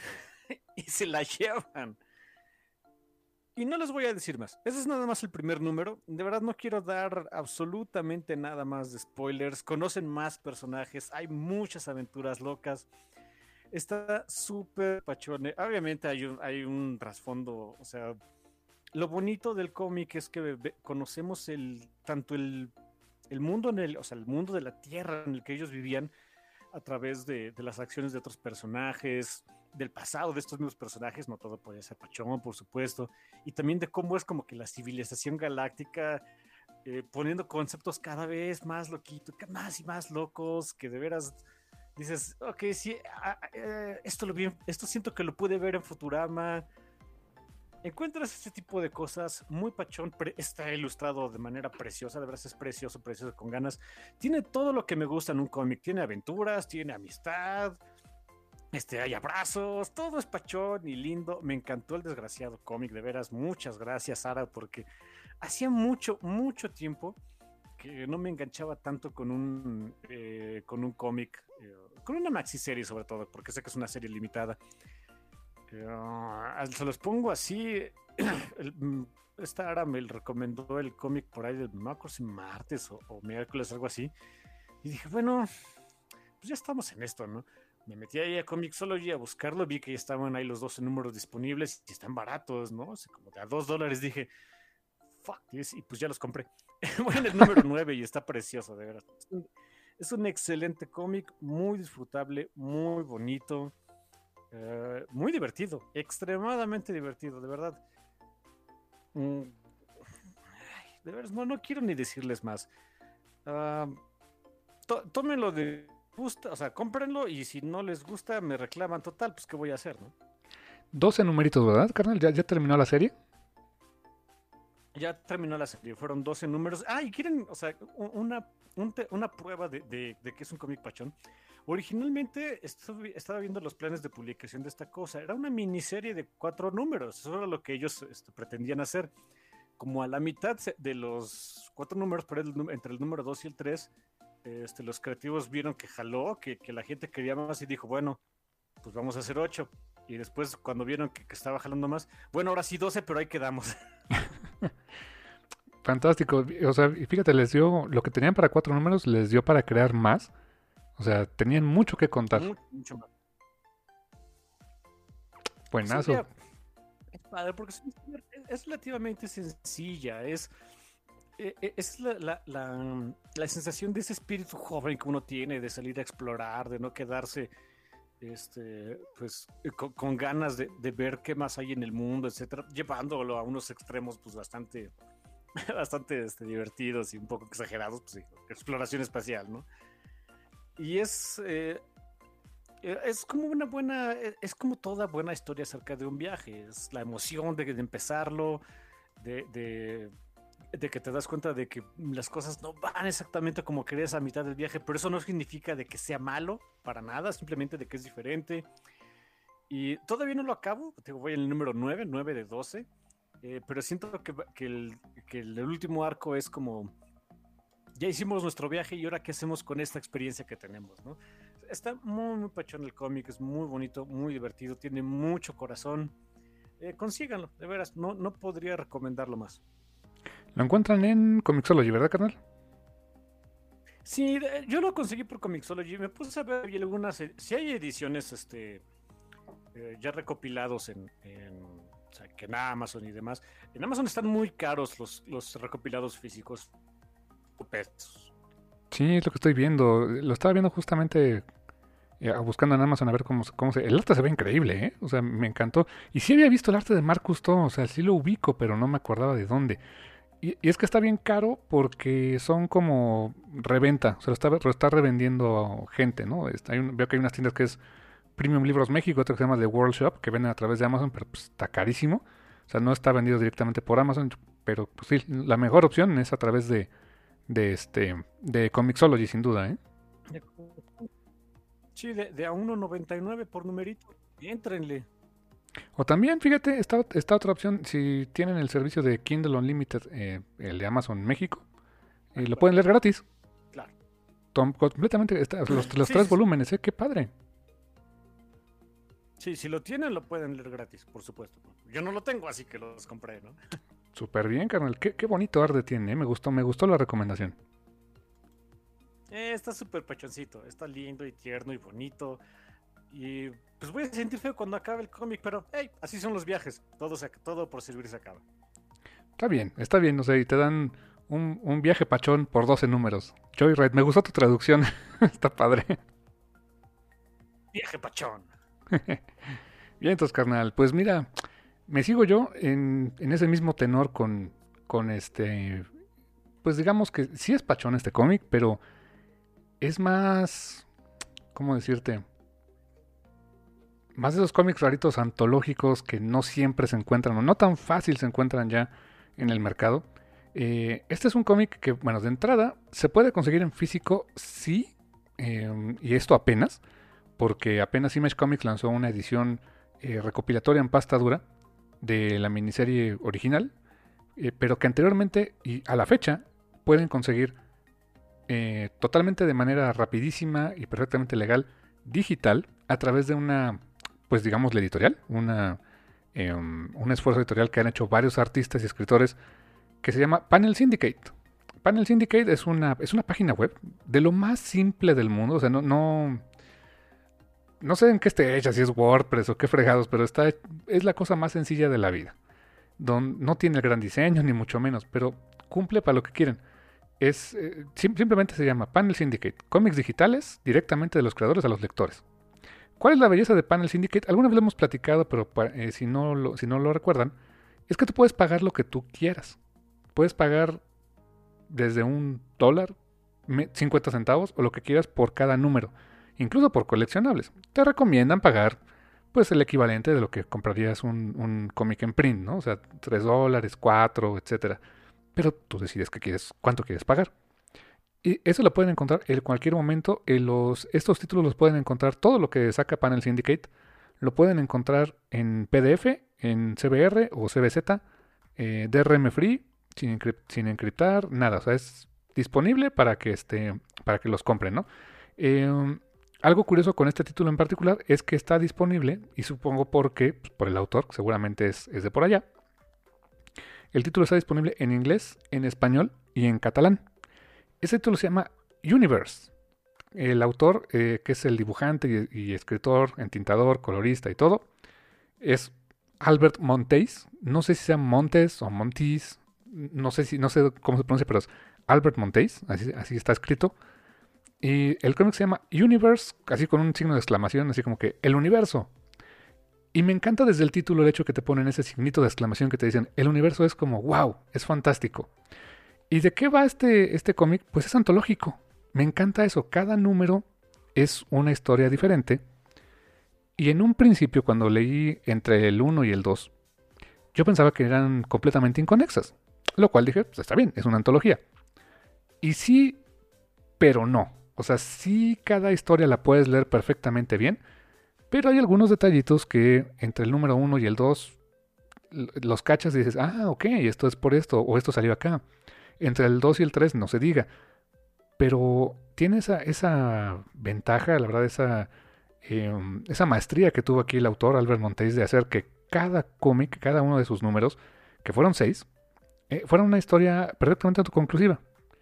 ¿Qué tipo de historias son? Bueno, de entrada el, dibujo de Albert Montes es, es cartoony, es un cartoony, um, pues digamos, mm, tirándole un poco más al a la comedia, pero con un saborcito europeo. Es, eh, me recuerda un poco a, a Tantan, por ejemplo.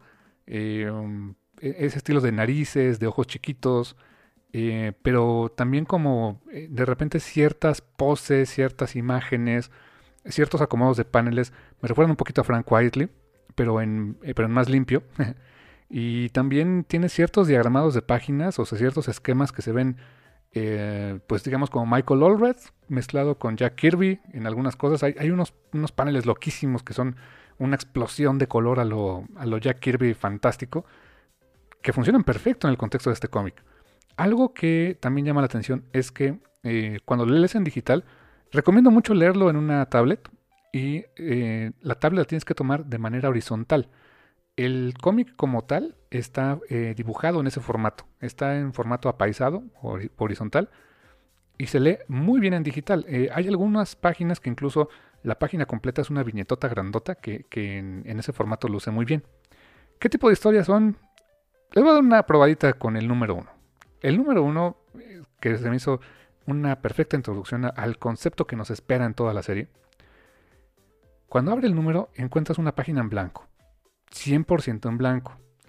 Que dices, ¿por qué se gastaron esta página en nada, no? Cuando pasas la página, ves a un tipo, lo que parece un, astronauta, podríamos decir, eh, con los ojitos también en, blanco, en ese mismo color, asustado, o sea, sudando frío, y lo que primero que lees es, oh shit, estoy ciego, estoy ciego, y dice, todo lo veo blanco. o sea, la página anterior que era blanca, era en realidad la primera página del cómic. Porque así es como ve, como ve este astronauta las cosas. Y cuando ves la página se va haciendo cada vez menos, las páginas que siguen se hacen cada vez menos blancas. Y mm, nos encontramos a dos personajes que están platicando. Está este, este astronauta, que nos enteramos que se llama Tommy, y un triangulito, una piramidita chiquita con una, con, como si fuera una alcancía, como una, una hendidura, como si fuera una alcancía que parece más bien un ojo. Ese se llama i3, ojo 3, así se llama. Me encanta que a nivel de diseño de, la página, los diálogos en general siempre son, blancos, o sea, son eh, eh, los globos de texto son blancos, regulares, y hay ciertas indicaciones eh, como para presentarte los personajes de manera muy rápida, que están en azul con una flechita. Te dicen, este es Thomas, es empleado de Wartime Industries, y este es i que es un asistente. Y vemos que este Tommy nos van explicando de que, bueno, ve todo en blanco porque es un viajero en el tiempo. No es exactamente un astronauta. Es un viajero en el tiempo que regresó junto a este, junto este, este, este triangulito que se llama i que es su, compañero, amigo, eh, nana, supervisor, jefe, clase de muchas cosas a lo largo del cómic. Regresó al principio de los tiempos, al inicio del todo, al inicio del mundo. Y él dirás, bueno, es un científico, es, eh, es como Crona, es como, no sé, alguien importante. No, es un vil empleado. Es un vil empleado de una corporación gigantesca que se llama Wartam, que supongo que tiene algo que ver con Bertam, es algún tipo de, de homenaje, de este, parodia por ahí. Y en retrospectiva nos va contando que, cómo es que llegó ahí. Resulta que Industrias Wartam, en este futuro, en el futuro donde viene él, que es como el año eh, 3.500 y tantos, o sea, hablamos de miles de años después de nosotros. Él trabaja para esta compañía que básicamente mm, hace de todo. Y eh, tiene como un chorro de ideas, un chorro de patentes, eh, al grado de que incluso patentaron la madera. ¿En qué sentido? De que pues, ya no había árboles y crearon ellos una suerte como de neomadera, que toda la madera del mundo son árboles reales, árboles naturales, pero que toda la, toda la madera que crece en el mundo y que utiliza en el mundo, eh, la hacen ellos. Y toda su madera a nivel celular tiene el logotipo de la compañía. El jefe es tan, podríamos decir, tan megalómano, que se propuso hacer algo. Este, este cuate que ya ni siquiera es un, ya, ya ni siquiera es humano, es una cabeza flotando, así muy Futurama, por cierto, con un, holograma debajo de esa cabeza para que parezca que es un, ejecutivo. Eh, um, su compañía descubrió el viaje en el tiempo. Y el problema es que este viaje en el tiempo tiene 99% de probabilidades de tener éxito, pero literalmente consumiría para poderlo realizar, para poder darle el poder necesario a la máquina del tiempo, eh, em, para financiarlo, para literalmente hacer todo el viaje en el tiempo, para un solo viaje consumiría el 23% de los recursos del planeta. Agua, energía eléctrica, energía termal, eh, vida salvaje, todo. O sea, para poder lograr ese viaje en el tiempo, el 23% de los recursos del planeta se tendría que sacrificar. Y eso, ah, caray. Así que, eh, ¿para qué haría este viaje en el tiempo este megalómano eh, villano corporativo? Va a mandar a uno de sus empleados, al empleado más X, que es este Tommy, a que regrese en el tiempo al inicio de los tiempos, al inicio de la creación misma, cuando surge el primer maldito átomo en la creación, a que desde el principio todos los átomos de la, de la creación del universo, del mundo, tengan el logotipo de Wartime Industries. A eso lo manda, para que en retrospectiva todo el maldito universo sea de él. Así que lo manda junto con este robotito a que literalmente ponga su marca en todos los átomos del universo. Y sí, él empieza, se lleva una maquinita con la cual tiene la intención de grabar el logotipo de esta corporación en el primer átomo y en todos los átomos que salieran del mundo. El problema es que para regresar en el tiempo tiene que esperar 7 billones de años. O sea, lo pudieron mandar de regreso, lo van a mantener suspendido, no, no va a envejecer, no va a morir.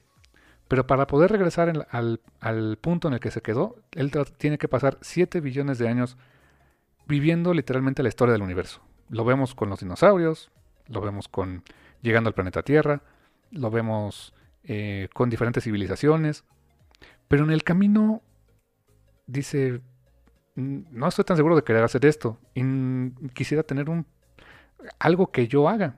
Así que en el camino lo que hace es que con tecnología que le dieron, hace que unas hormiguitas evolucionen a una onda medio em, homínida y las deja crecer. Y durante mucho tiempo fue como que su pet project. Tiene tanto tiempo en el mundo que pues las... Eh, eh, básicamente se convirtió en, una raza, esas hormiguitas como sus consentidos, la ven, lo ven como un dios.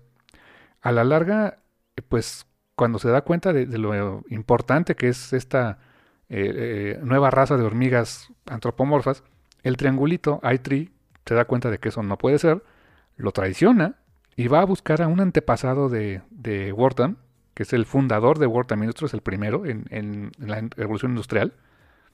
Le cuenta a grandes rasgos qué es lo que está pasando y junto con él manda a un grupo de soldados a exterminar esa colonia de hormigas y eso lo deprime, lo deprime y le hace ver a este Tommy que lo que está haciendo no está bien, Así que decide cambiar un poco la jugada, un bastante, y cuando por fin regresa, 7 billones de años después, que básicamente eran unos minutos después de que se fue, y regresa diciendo que la misión fue exitosa, el señor Bortam, que es una cabeza flotante, dice, perfecto, déjame ver qué diablos está pasando.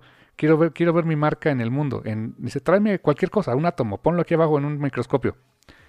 Y sí, sí, Tommy grabó algo en, los átomos de toda la existencia, pero si acercas el suficiente con el microscopio, lo que vas a leer es Mr. Wharton is a piece of shit. es un tremendísimo foquio para, para este megalómano. Y ahora toda la creación básicamente le está diciendo que es un imbécil. Eh, y al final, ¿qué crees? Lo despiden. Despiden a Tommy y él regresa a casa con un robotito. Un robotito que es... E, está bien curioso y es una cosa que se exploraría después en el siguiente número indirectamente, que yo no sabía, que presentan y es un robot, es a marital robot, un robot marital, pero ojo, no es un sex robot, o sea, no es para tener sexo, es un robot que es, es unisex, es para que sea tu, tu parejota. Te recibe, pues, básicamente, pues tiene la casa limpia, te hace de comer, te escucha, este, hacen cosas juntos, pero no es para que tengan sexo. Y es unisex, o sea, cualquiera puede tener, o sea, nadie se casa, no te casaste, pues tienes un robotito que te está esperando ahí en casa y te hace tus cosas. Ese robotito indirectamente aparecería en la historia del número 2, que trata de inteligencia artificial, trata de los robots, trata del sexo, trata de muchas otras cosas. Y ese es el tipo de historias locas, ideas grandes, fantásticas que tiene Albert Montes y que nos presenta durante seis números de esta colección que pueden conseguir por el precio que a ustedes se les dé la gana, completamente legal, en Panel Syndicate o si este, lo quieren en físico. Acaba de salir una edición de, Image Comics en pasta dura que ahorita no está disponible todavía en Amazon, está con revendedores, quizá más adelante lo esté. honestamente me gustaría, el arte está precioso, es un arte sencillo, pero increíblemente bien increíblemente detallado, con una narrativa muy bien, muy sólida, muy bien hecha, con ideas muy locas, con un sentido del diseño increíble. Eh, no conocí el trabajo de este autor, me fascinó, lo agarré por pura, por pura chiripa, buscando en Panel Syndicate. Súper recomendable, carnal. Universe, de Albert Montes. De Alberto Montes, va. Así es, carnal. Montes. Se me hace que es Montes. Eh, puede ser, exactamente. Igual es catalán, no sabemos. Un, Bilbeto Montes. Sí, pero es una chulada. Muy recomendable, carnal. Si es catalán, Montes creo que sí quiere decir algo así como Montes, ¿eh? Puede ser. Sumamente recomendable, mi hermano. Ok, bueno. Ah, segunda recomendación mía. Ya, este no está pachón, pero bueno, o sea. No es pachón, es. es o, bien, es pachón, pero no es bonito, ¿no? Es un manga, les había comentado un poquito de él hace. No me acuerdo cuánto. que me llamó la atención porque. No me acuerdo dónde lo saqué. Ah, sí, sí, sí, sí. Estaba viendo ahí un. Ah, ah Spike Trotman, la, la editora en jefe de, eh, Iron Circus Comics. Ahí andaba pidiendo ahí en su cuenta de Twitter, a ver, recomiéndenme mangas que mangas raritos que, no haya leído y, ella obviamente advirtiendo. Y los más conocidos ya los leí, así que no me anden recomendando Dragon Ball o algo así porque eso ya estuvo, Por ahí le dijeron, oye, pues mira, ¿qué tal un manga histórico? Y, cuando vi, me metí a ese, a ese hilo porque dije, bueno, a ver, órale, a ver, a ver qué puedo encontrar. ¿Quién recomendó mangas raritos, no? Que se escuchen pachones. Cuando vi eso de un manga histórico, dije, ay, a ver, entonces, ¿de qué trata? Y es un cómic de un, eh, de un fulano que se llama Makoto Yokimura. Y él hizo este, este manga, este cómic, que se llama Vinland Saga. Ya había platicado un poquito hace algunos programas de él, que es acerca, eh, es, un, eh, es una historia pues acerca de la expansión vikinga que hubo por ahí del siglo 9, 10, algo así. Y ahora poquito más acerca de, o sea, más a fondo de, qué va, de qué pueden encontrarlo, porque eh, días después de, que me animé a comprar el, primer, volumen recopilatorio, lo publica Kodansha Comics y el, eh, lo publican, o sea, lo pueden conseguir en un tancubo normal y son un resto de números. No, honestamente no sé ni cuántos sean, ¿no? Pero también lo pueden conseguir en una, en una edición muy pachona, en pasta dura.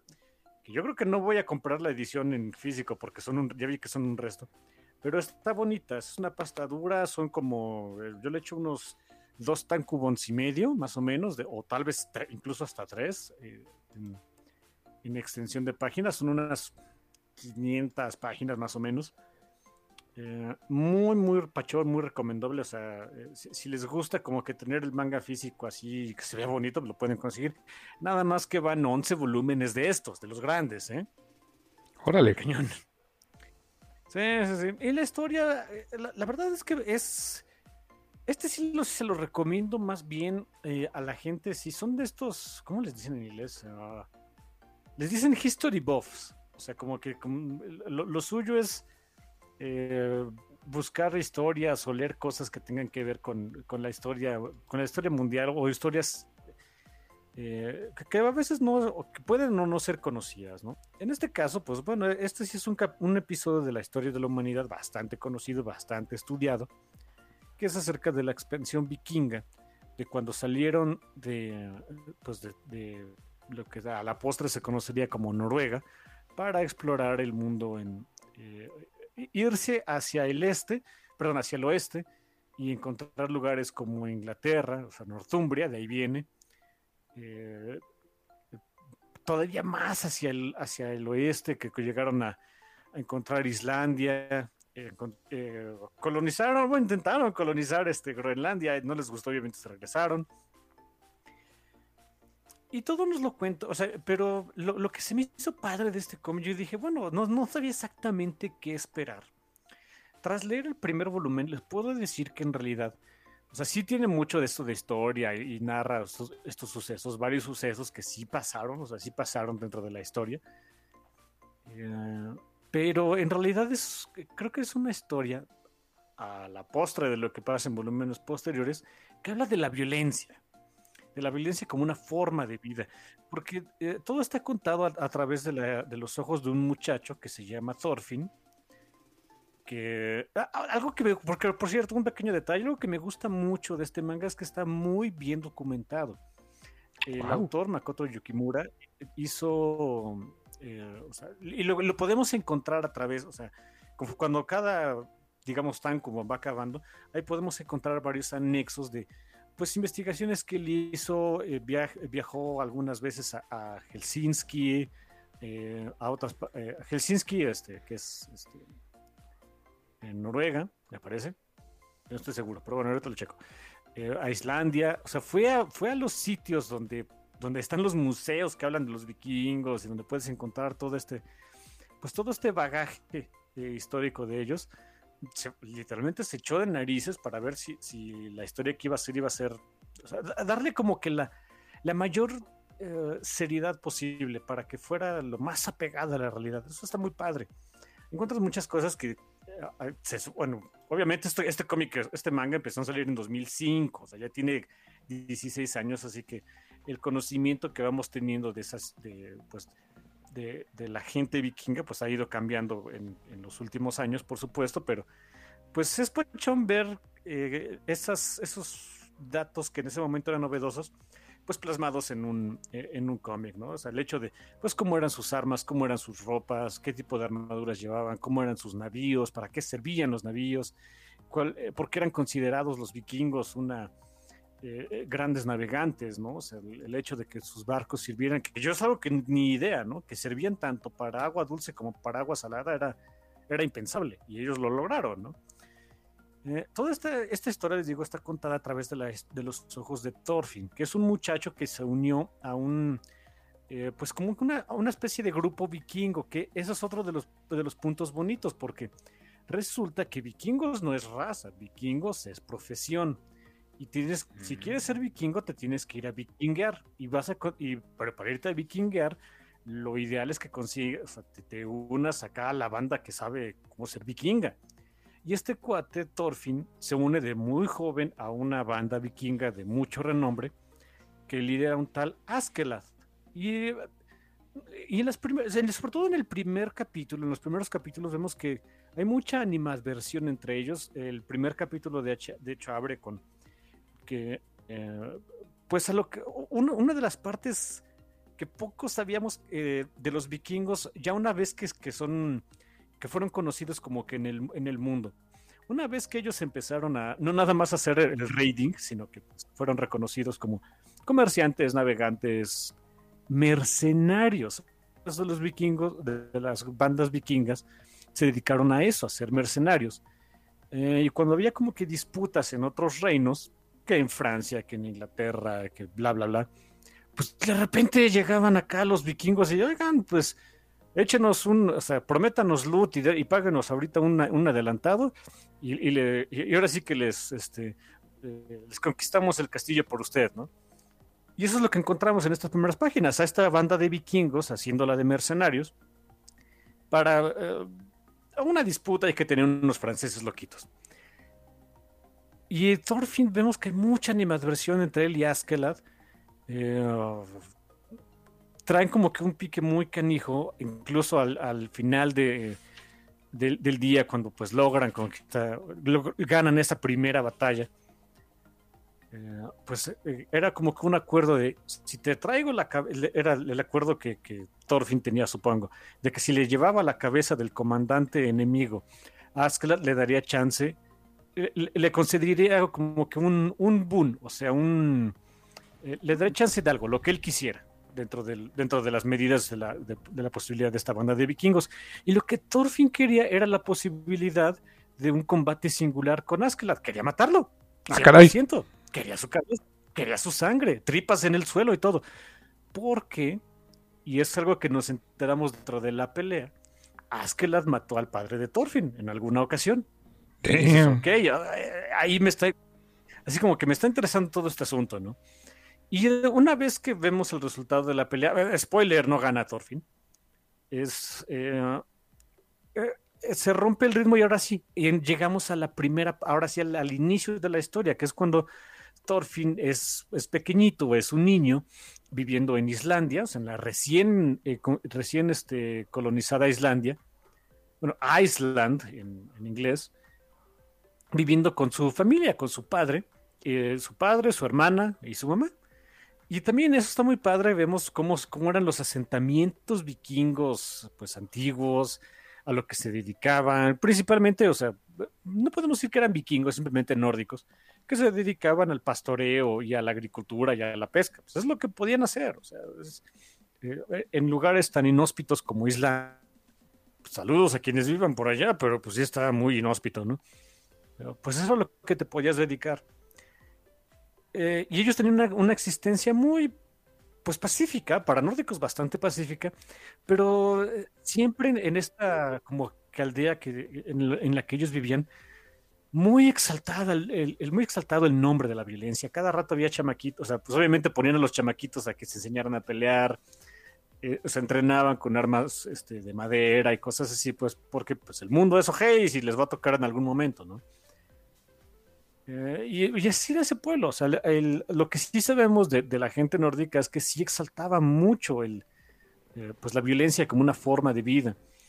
Llega un momento en el que, bueno, el padre de, de, Thorfinn se tiene que. Eh, conforme va pasando la historia, vemos que él es como una especie de mercenario retirado, como que era un ex vikingo, digamos, ¿no? Que ya no quiso, ya no quiso ser vikingo, gustó eso andar matando gente a diestra y siniestra y mejor se dedicó a, hacer, este, pues agarrar a su familia y hacer granjero. Eso era lo que quería hacer. O sea, ¿sí podías dejar de ser vikingo en algún momento? En asuntos... Sí, o sea, sí. Aquí, aquí nos indican que, que más o menos sí, ¿no? O sea, sí... Ah, porque hay una deuda de sangre y no sé qué y bla, bla, bla. Pero en realidad sí, sí podías dejar de ser vikingo. Si ya no... Ah, eh, había varias situaciones y de eso me puse a leer un poquito. Hay, un libro muy padre ahí este, al respecto, ahorita les digo cómo se llama. Um, o sea, si, si, si, querías dejar de hacerlo, ya, simplemente a la siguiente ocasión que hubiera raid, ya no ibas, o sea, y ya dejabas de ser vikingo. Pero también había otras situaciones en las que podías dejar de serlo. Eh, por ejemplo, gente que no podía pelear, que terminaba sin una pierna, por ejemplo, ya no podía pelear y ya no, ya no, eras vikingo, eras un ex vikingo. Curiosamente, si perdías una mano, no hay bronca, así podías, ¿no? supongo que te, ponían, te amarraban un escudo o ver qué hacías. Pero si, si había algo que te impidiera realmente ser útil a la hora de dar guamazos y espadazos, ahí sí, ya dejabas de ser vikingo. O porque ya no quisieras. Te digo, eso, eso simplemente podías ya no ir al siguiente raid. Y no había fijón, ¿no? Eh, encontraban a otro que fuera. Y es, algo que a cada rato se ve. hay un momento en el que, pues, el, digo, el padre de Thorfinn se tiene que, pues, tiene que regresar a la vikingada más a fuerza que de ganas. Llega una banda de vikingos a decirle, oiga, pues, ¿qué crees? Eh, y va a haber guerra. Va a haber guerra, lo necesitamos y, este, pues, no es de que quiera, ¿eh? O sea, si, si no acepta venir a pelear a nuestro lado, nosotros llegamos aquí a su, a su villita y los matamos a todos. ¿Cómo ve? Pues bueno, ya ni modo. Y, obviamente el padre de Thorfinn se ve, o sea, hay unas escenas muy, muy feas, muy tristes, donde va, o sea, o sea, es un hombre muy grande, muy fuerte, o muy eh, físicamente impresionante, pero con la cabeza gacha. Eh, hay muchos detalles de sombras en esas expresiones cuando le cae el 20 de que va a tener. Si, si fuera él nada más él a irse a pelear con otras, otros fulanos, pues tal, ¿no? Pero el estar ahí significa que eh, le dicen cuando van por él de, no solo te queremos a ti, necesitamos pues ahora sí que carne de cañón, así que junta un barco con tripulación y ahí nos vemos. Tiene que juntar a la gente de la villita. y hay muchos, pues, mucha gente joven que, que quería, pues, que tenían muy en alto esto de ser vikingo y le van a entrar. Y unas escenas muy feas donde la gente está vitoreando que va a haber guerra, que va a haber violencia, que se van a morir. Y el padre de Thorfinn es de, pues ya qué, ¿no? De modo. Está muy padre el, manga, la verdad es, es, un, está muy, muy bien hecho. Em, tiene muchos convencionalismos, eso sí, del, manga, ¿no? O sea, eh, incluso en el arte, por supuesto, puedes encontrar muchas cosas ah, que de repente no soy tan fan. Em, eh, eh, caricaturización a veces excesiva en ciertos personajes. ustedes, cuando lo puedan encontrar, me van a, van a decir, ah, ok, ya sé a qué se refería la rata, la rata esta, ¿no? Eh, pero aún así, el cómic se deja disfrutar, eh, es muy bienvenido para quienes les gusta la ficción histórica. Eh, me gusta que, pues a diferencia de muchas otras pues historias que se han hecho de vikingos, tengo dos en mente en donde pues se exalta mucho el modo de vida violento de los vikingos. Aquí es más bien una crítica a eso de... Órale. Pues la violencia la violencia te va a marcar como sociedad y como persona y esa marca no es pachona, no es para... Eh, no, es para que te sientas bien por portarla. es, algo que de veras no veía venir en una historia acerca de vikingos. Si ustedes vieron, por ejemplo, esa serie que se llama Vikingos o una película que es de hecho una basada en un libro de Michael Crichton, que es este... La película se llama Trece Guerreros, el libro se llama eh, The Dead Eaters, los comedores de muerte también, o sea, es, una historia que se desarrolla en, pues en la sociedad nórdica con unos vikingos y también exaltan mucho el andarse muriendo con honor y bla, bla, bla. Y este manga, por encimita es eso, pero ya cuando lo empiezas a leer, esa es la impresión que me da, es de, no, esto no estaba padre, es, es horrible, la gente se muere y eso no es pachón. Me gustó, de verdad me gustó. Vinland Saga eh, de Makoto Yukimura eh, sí lo voy a seguir comprando, pero te digo, no en físico. Eh, creo que sí en digital porque está muy cañón esto. Sí, estaba viendo que son van 23 volúmenes y contando. O sea, sigue, sigue en publicación, ¿eh? Sí, sí, sí, todavía no acaba. Todavía no acaba. Y estaba viendo así rapidísimo que hay una serie de anime, 24 episodios, hasta el momento, que se, terminó en 2019. No sé qué tanto abarque de la serie, pero este, eh, pero sí, también está una adaptación en anime y algo que sí creo que les, puedo recomendar, si lo quieren en físico, compren la versión en inglés. Porque estoy viendo que hay una versión en español de Planeta Comic, pero literal son eh, los tomos chiquitos. O sea, lo que estaba viendo es que eh, Kodansha lo está trayendo en dos en uno, que es por eso tienes el tomo grandote en hardcover, ¿no? Sí, exacto. Ah, son dos, nada más. Sí, trae dos. O sea que imagínate, ah, de Kodansha por el momento tendrían que ser 13 volúmenes son. Ay, entonces son dos tankobons muy grandes. Yo creí que eran tres. Sí, dice, bueno, le llaman Two in One Edition a la, a la edición de, de Kodansha, que cuesta 400 y tantos. Este, ahorita te digo, la primera está en 417, el primer volumen de, el, de este que puedes encontrar este en, Amazon. Y el de Planeta está en 348, pero es la mitad, es un solo numerito. O sea, no un solo volumen, el otro trae dos. Entonces, pues si le parlan al inglés, creo que te conviene más la, versión de Kodansha, carnal.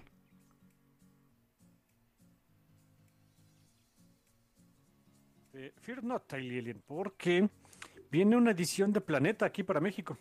Ah, ok. Eso es bueno. No sé en cuánto vaya a estar. Lo ignoro. Planeta ya ves que no siempre hace las cosas baratas, pero a ver, a ver qué sale. Si, si, está muy cara, bueno, pues ojalá hable en inglés. Si no, yo espero que por lo menos la edición de Planeta que puedan encontrar aquí, que se va a hacer para México, sea un poquito más barata que lo que pueden encontrar en otras ediciones. Pero qué pero interesantísima recomendación, ¿eh, carnal, muy, muy, muy chida. ¿Qué más traes, mi manejo? Pues te, la voy a cambiar en esta ocasión lo que dijimos, ¿no? De que me gustaría hablar también, recomendar algo que no es necesariamente cómic. Y esta recomendación va em, sobre todo porque en noviembre pasado, muchos, me, incluyo entre ellos, pues le entramos eh, con singular alegría a suscribirnos a Disney Plus. Porque pues venía el Baby Yoda Show, ¿no? Pues, totalmente pachón, totally worth it. Em, sabíamos que venía WandaVision y las series de Marvel que dijimos, ah, pues ok, cool, a ver qué tal están. WandaVision me está gustando bastante, ya hablaremos de ella más adelante en otro episodio del café. Em, y obviamente tiene mucho catálogo de Disney. Lamentablemente no todo.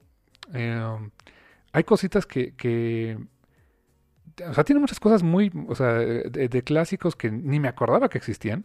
Y otros que dije, híjoles, no, no es posible que no lo tengan. Em, ahorita voy con la recomendación, pero digo, para ponerles en contexto de por qué quiero recomendar esto. Em, algo de eso es un especial de Disney que, que, yo veía cuando era chico y que pues ya nunca lo he vuelto a ver, que es el de eh, un cuento de Navidad, a Christmas Carol, de, que es el, el, cuento de Scrooge, ¿no? Donde sale evidentemente Rico McPato como Scrooge McDuck y etcétera. No está en Disney Plus. Y dije, ¿cómo es posible que no esté en plena época navideña? Pero no está, quién sabe por qué, quién sabe si lo van a estrenar después.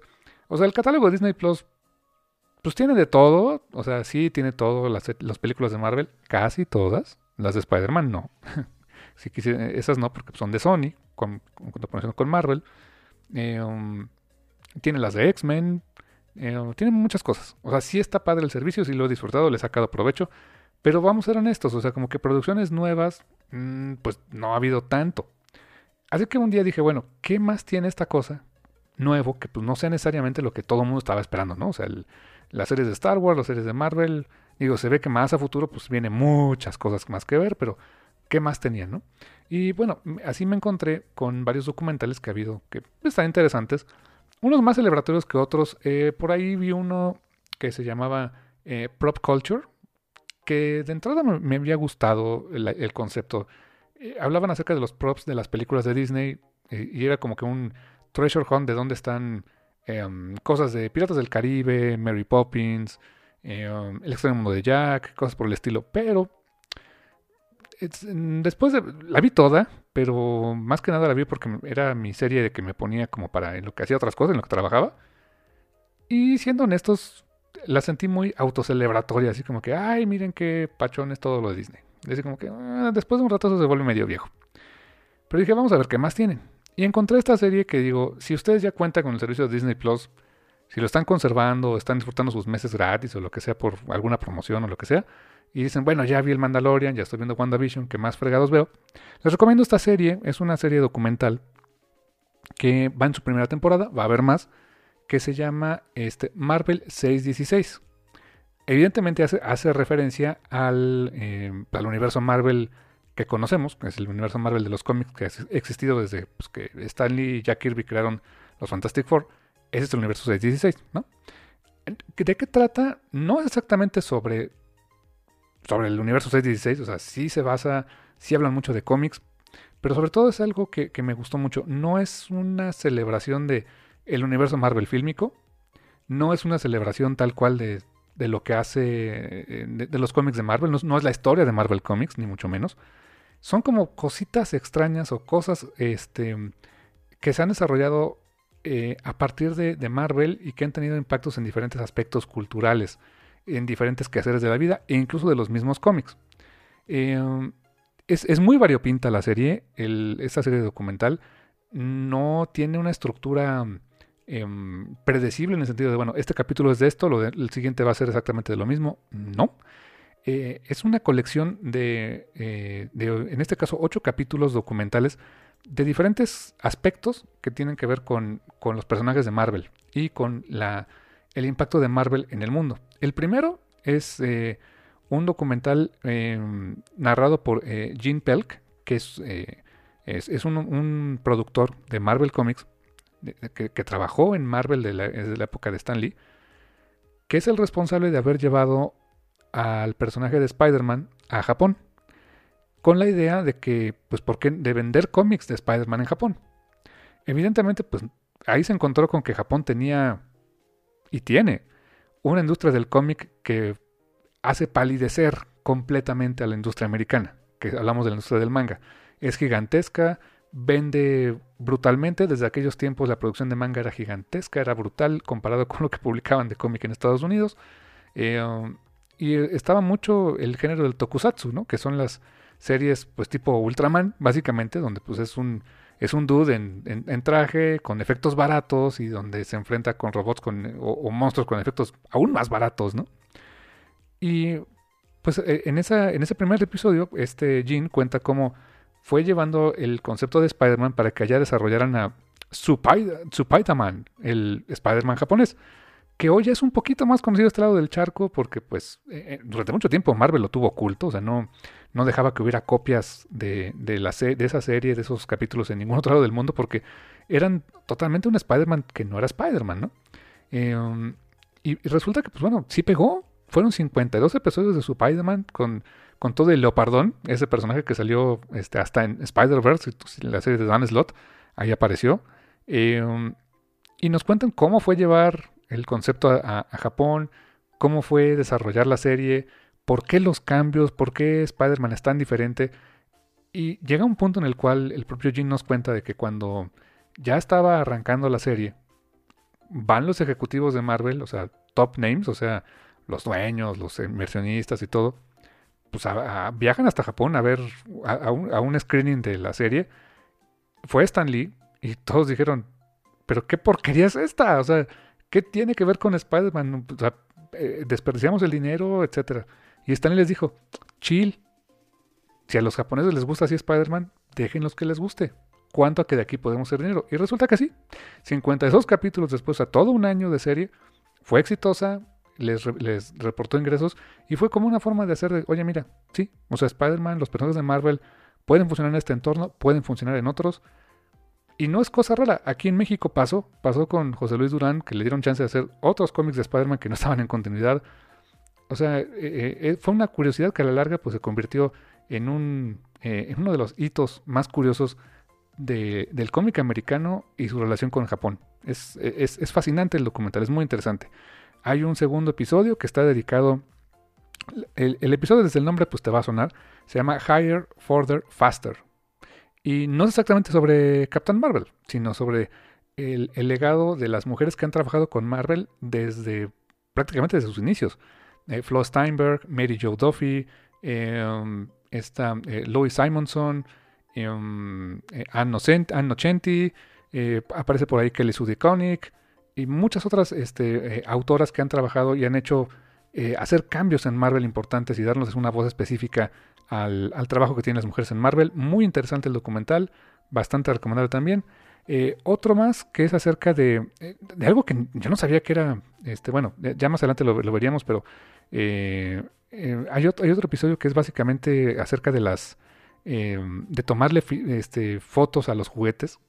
O sea, hay, toda, un, toda una, una cultura de, este, toy photography, de crear montajes con los juguetes. Eh, hablan acerca de los juguetes de las diferentes líneas de juguetes que ha tenido Marvel, con Hasbro, con Mattel, con, no, no recuerdo si Mattel, con Hasbro, con no sé qué otra compañía han tenido. Eh, y, cómo han evolucionado esas, de unos juguetitos muy básicos a prácticamente abarcar este, juguetes para todo tipo, ¿no? Funkos, eh, ahí supe que se pronuncia Funko, no Funko, pero bueno, ahí, me enteré. Eh, también bastante padre.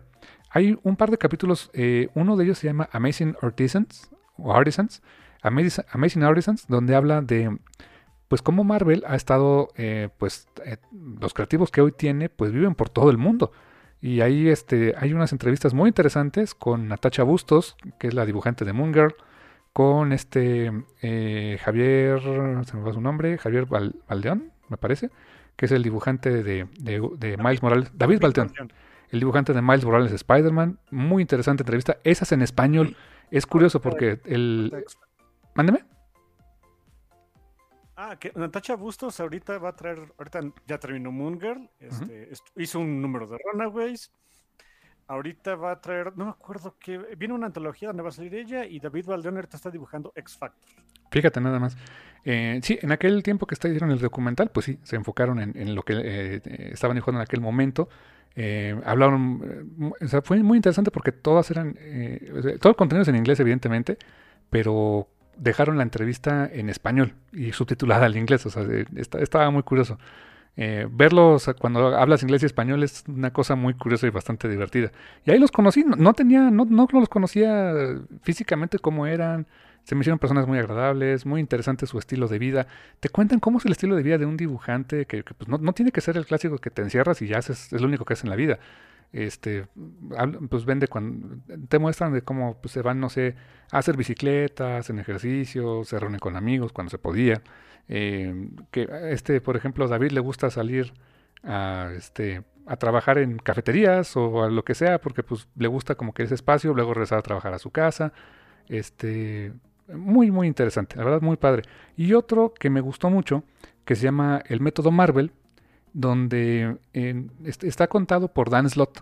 Dan Slott, el, eh, escritor de Spider-Man por muchos años, eh, y cuenta cómo es trabajar o cómo ha evolucionado lo que antes se llamaba el, Marvel Method para escribir y, hacer cómic. Que bueno, e, en, síntesis, el método de Marvel, este, a diferencia de, hacer un script completo, es lo que pues por necesidad diagonal a veces flojera de Stan Lee, pues se tenía que hacer.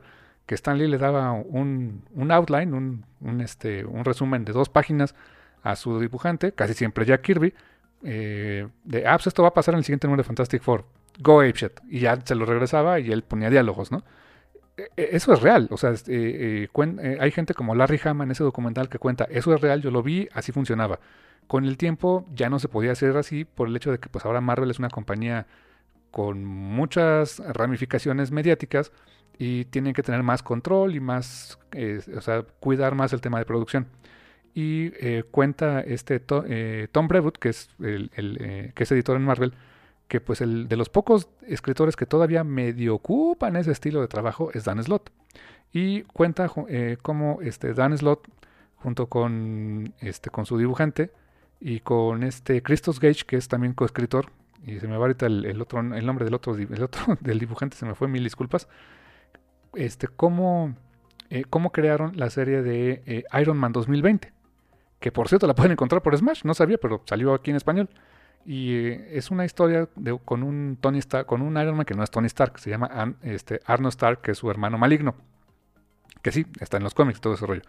Y cuenta pues, cómo ha adaptado el método Marvel para trabajar con sus dibujantes. Y este. Y cuentan que es terrible para los deadlines. O sea, me encantó porque es muy sincero te Dan Slot, así de me cuesta trabajo llegar a los deadlines. A veces le tengo que pedir a Christos Gage para que me, para que me ayude con los diálogos. Eh, el artista me regresa cosas, le digo que lo vayamos cambiando. Y es una, una, una cuenta regresiva hasta el día en que se lanzó el cómic, de que prácticamente estaban a semanas y Tom Brevoort estaba así de... Mm, ¿Y para cuándo esto, Dan? O sea, muy, muy... Ahí se la lleva Dan Slott, es un tipazo, me cae súper bien, tuve el gusto de conocerlo alguna vez. Este, y muy interesante esa, esa, esa, pues todo, todo ese ese documental. Hay una parte, hay unas partes que son como más humorísticas en otros. Hay uno que es acerca de cosplay. Em, hay uno que es también este de, ya mencioné por ahí el de juguetes. En, fin, hay varias cosas que son como todo relacionado al, universo Marvel de los cómics propiamente y su impacto en diferentes ámbitos de la, de la cultura, de la cultura pop, este, pues del, del quehacer artístico. Muy interesante, la verdad se lo recomiendo mucho. Eh, cada episodio es más o menos como de 40 minutos y hasta el momento van ocho episodios, es la primera temporada. Eh, se espera que vaya a haber más eh, con diferentes temáticas que tienen que ver con Marvel. Muy, muy recomendable, carnal. Ok, bastante pachón. Ahí cuando puedas, vela, te va a gustar. Marvel 616, ¿verdad? Ah, así es, carnal. Va, va, ya lo tengo notado. Ok, muy pachoncito. Bien, carnal, ¿qué más tenemos? Ah, mi última recomendación del día, bien curioso que mencionaste en la primera parte, perdón, a James Stocco, porque eh, el último, este, pues, eh, cómic que quería recomendarles es precisamente de James Stocco. Ok. Este es uno de sus primeros cómics. Bueno, primero es como que a nivel profesional. Eh, este es un cómic que se publicó por eh, Omnipress. Eh, porque solamente le daban el chance de hacer sus loqueras y de tardarse lo que quisiera el señor. Es, alguna vez creo que, estoy casi seguro que también alguna vez por ahí lo platiqué así como que muy por encimita, que se llama Wonton Soup, sopa wonton. que, que existe la sopa, ¿eh? existe la sopa. o sea, los wontons son como unos. pues son como dumplings de, pollo que les echan a la sopa. Eso está sabroso. La verdad es que la sopa wonton es muy sabrosa. Es una sopa chin. Pues muy al, también al estilo de, que, lo que estuve leyendo. Este me, dio la gana este, recomendarlo porque mm, le tengo mucho cariño al cómic. En su momento lo quise cuando se anunció que iba a salir una... Eh, obviamente se publicó como que en, mm, vamos a decirle novelas gráficas, por así decirlo, que son unos, eran unos tomitos chistosos hagan del cuenta del más o menos del tamaño de, Scott Pilgrim. ¿A poco? ¿Ese era el formato? originalmente. Mm, si los encuentran, pues uy, guárdenlos porque esos ya no los van a encontrar jamás. Wow. y fue un, tiraje muy chiquito, muy, muy chiquito en realidad.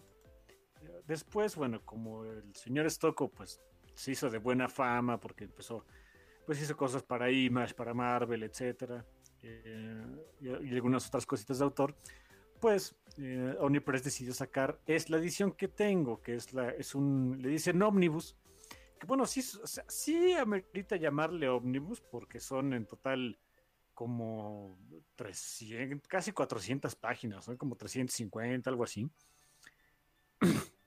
pero pues vaya, realmente en realidad son nada más dos historias, ¿no? O sea, ok, cada quien. Eh, es un cómic muy, muy al estilo de Stocco, güey. Es, es humor raro, muy exagerado. Es tomar. Yo, siempre he dicho que el, humor que maneja James Stocco es como los conceptos de Grant Morrison, pero sin la mala leche y de, Grant Morrison. O sea, tomas conceptos muy ordinarios, los llevas al extremo de lo ridículo. Eh, en el caso de Grant Morrison, él lo hace para hacerte sentir mal o para sentir que es más inteligente que tú. En el caso de James Stockow, él lo hace para reírse y nada más. Así que es algo que me gusta bastante, de que en realidad es un cómic de comedia, 100% de comedia. Una comedia un tanto, ah, a veces incluso escatológica, si hay una historia donde, una parte de la, de la segunda historia donde se habla literalmente de la popó, pero bueno. Y es en realidad una historia de un... Ah, básicamente son dos protagonistas y, si a esas vamos realmente nada más hay uno. Son las aventuras en el espacio, en, la civilización galáctica, de un chef, de un chef que en algún momento se hartó de, de la escuela, dijo, de aquí no voy a salir este, siendo chef fregón, así que se va al espacio, se va al espacio a encontrar las recetas más locas que podía encontrar, a probar comida rarita, y a eso le ha gustado. Se, fue al espacio eh, al estilo Futurama, se fue de, mensajero, de repartidor, pero pues aprovecha en cada lugar donde va para comer cosas raras. Ese protagonista se llama Johnny Pollo. O sea, bollo de boy, no, no de que sea un bollo. Ah, entendí pollo. Es Johnny Bollo. Y el buen Johnny Bollo es un, es un dude total, o sea, bien, bien chill, muy relajado. Que realmente lo único que que quiere es ir a probar cosas raras en la galaxia. Y su compañero, que es este Deacon, Dick es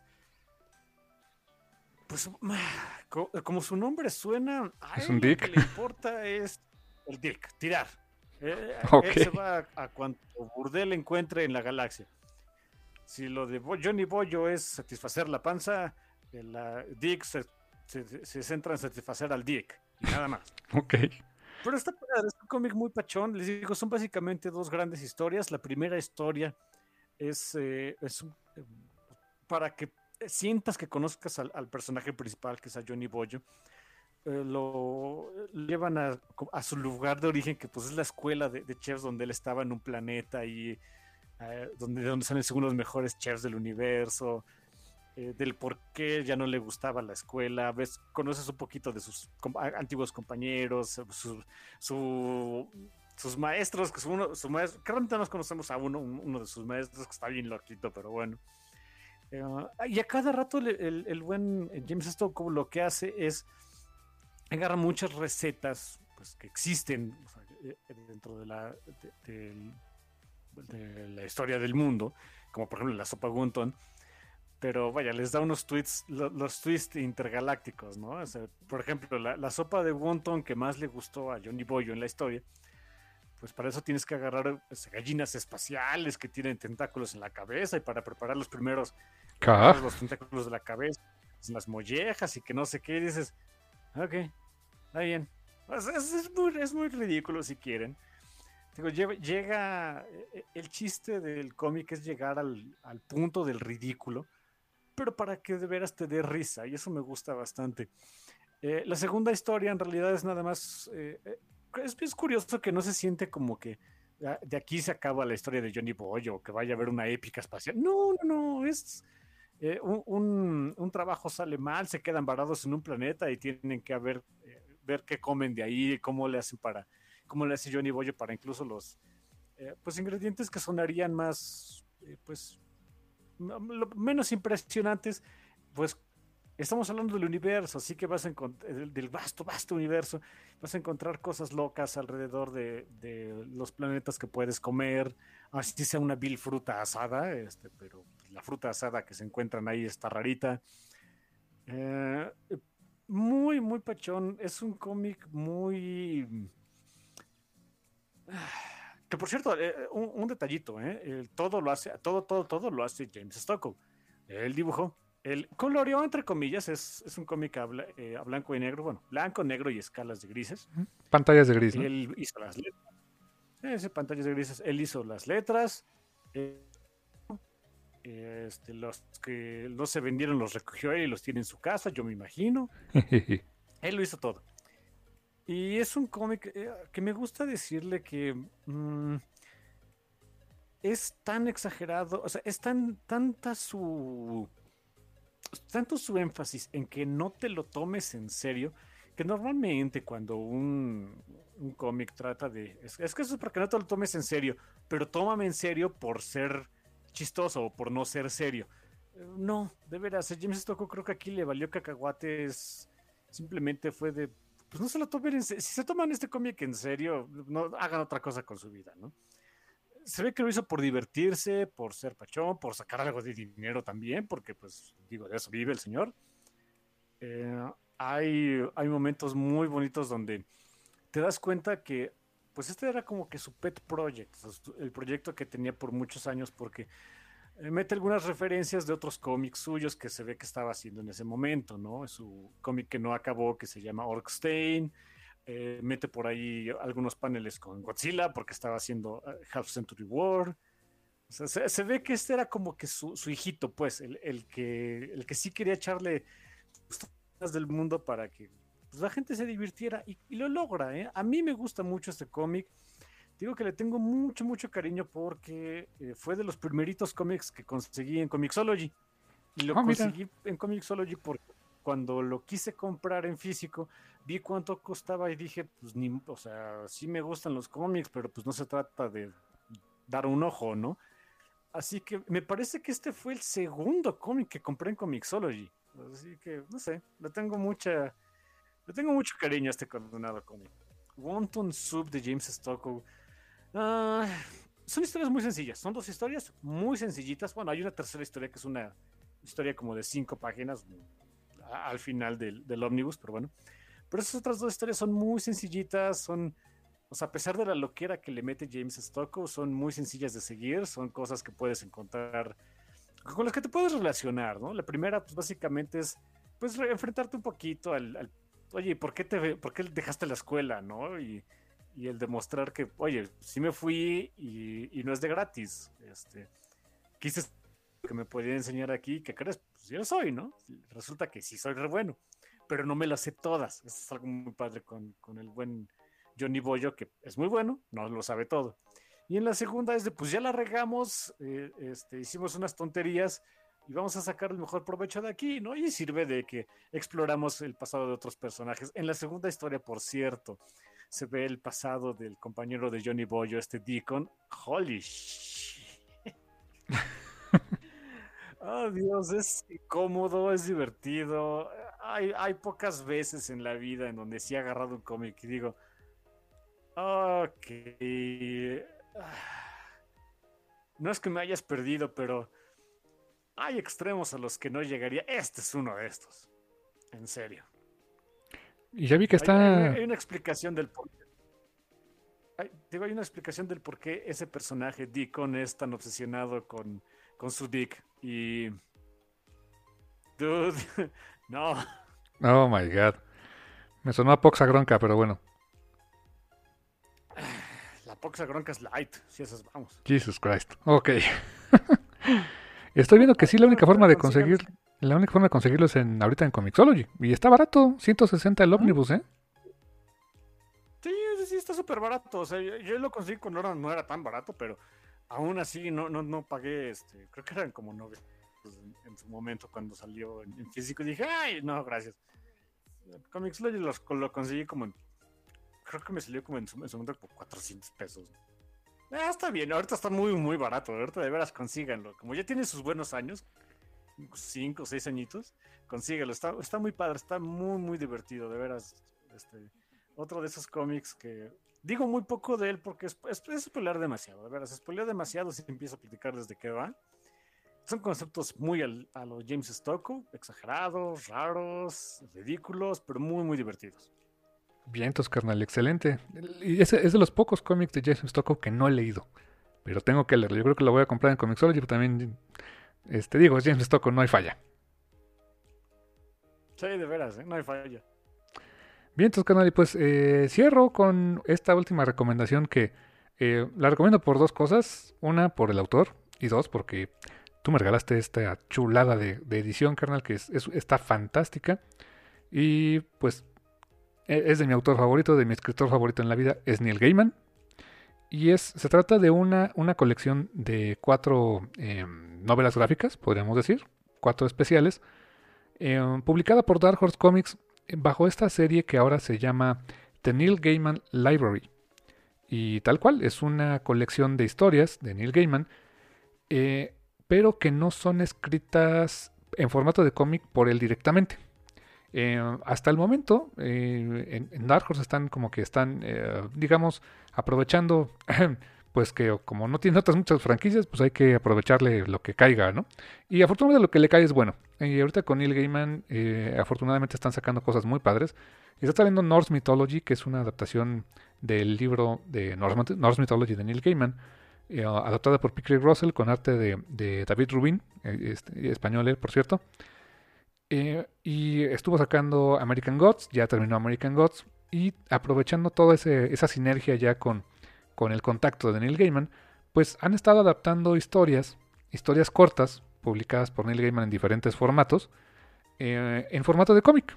Y casi todas ellas han sido adaptadas eh, a nivel de guion por P. Craig Russell, que P. Craig Russell ha trabajado mucho tiempo con Neil Gaiman. él ilustró, por ejemplo, aquel número el número 50 de Sandman, que es Ramadan, que es uno de sus de los números más representativos de Sandman. Algún día, eh, cuando lleguemos a esa parte en Frog Mode Coffee, hablaremos de ese número en particular. Eh, eh, ilustró también la, la primera adaptación que hizo, creo que fue Coraline. Hizo por ahí otra adaptación de este The Graveyard Book, también muy bien hecha. adaptó también el, el, cuento en prosa que hizo con Yoshitaka Amano de Dream Hunters, también lo, adaptó en formato de cómic, él dibujando. Y en este cómic en particular, P. Russell hace eh, la adaptación en cómic de, pues, de varias historias, pero no todas dibujadas por él. Eso está, está bastante interesante. Eh, ahorita les, les, comento aquí este, el, eh, todo lo que contiene. Son cuatro, cuatro historias. Eh, la primera se llama Estudio en Esmeralda, A Study in Emerald.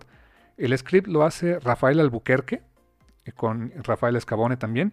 El arte es de Rafael Albuquerque y colores de Dave Stewart con letras de Todd Klein.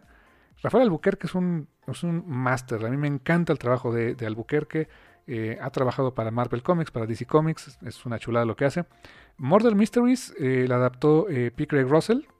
Eh, hizo el, script, el, dibujo y, el arte con colores de Lovren eh, y con letras de Galen Showman eh, y la portada de P. de P. Craig Russell.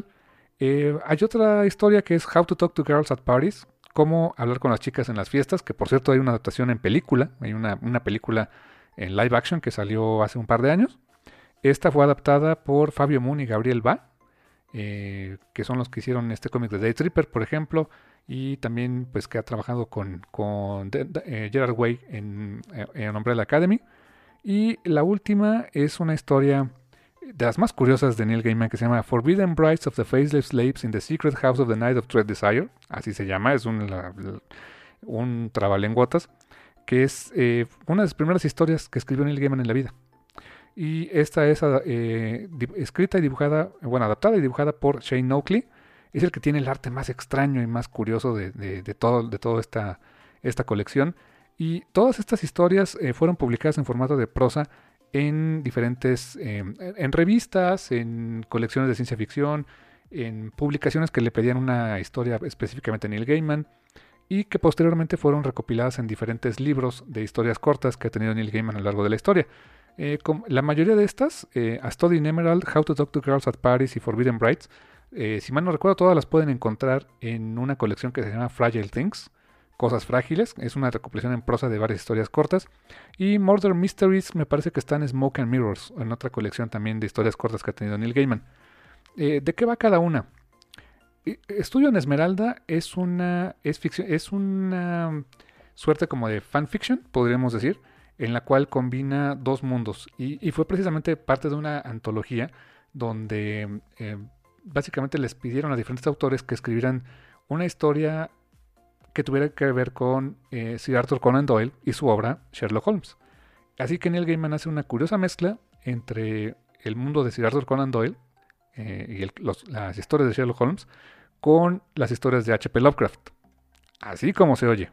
O sea, mezclando esas dos cosas, sale esta historia de eh, un estudio en Esmeralda que si a ustedes les gusta las historias de Sherlock Holmes, les sonará que hay una la primera historia de Sherlock Holmes publicada por Sir Arthur Conan Doyle se llamaba Un estudio en escarlata, A Study in Scarlet. Eh, este, aquí es en Esmeralda por una razón que tiene que ver con la sangre también, pero no necesariamente la sangre de un humano. Eh, hay unos, eh, algo que me encanta de esa adaptación es que entre cada capítulo, o sea, digamos que está dividido en capítulos, tiene una suerte como de mm, eh, insertos o como publicidad de diferentes artículos o diferentes servicios, como si fuera la época victoriana, que te dan a entender que son, son parte de este mundo mezclado donde no solamente está mezclada la parte de H.P. Lovecraft y este Arthur Conan Doyle, se mezclan cosas de, por ejemplo, Bram Stoker, ya se imaginarán de qué hablo, eh, entre otras cosas. O sea, como, una, como más o menos el, revoltijo que hizo Alan Moore con la Liga de Caballeros Extraordinarios, algo así, pero en una historia mucho más cortita que se avienta aquí Neil Gaiman y aquí adaptada por Rafael Albuquerque. Eh, no les doy más spoiler de qué del resto de la historia, pero basta con decir que hay un twist muy interesante al final de la historia. Eh, que tiene que ver con los protagonistas, con un detective y con un médico, con un, sol, un, médico que estuvo en la guerra.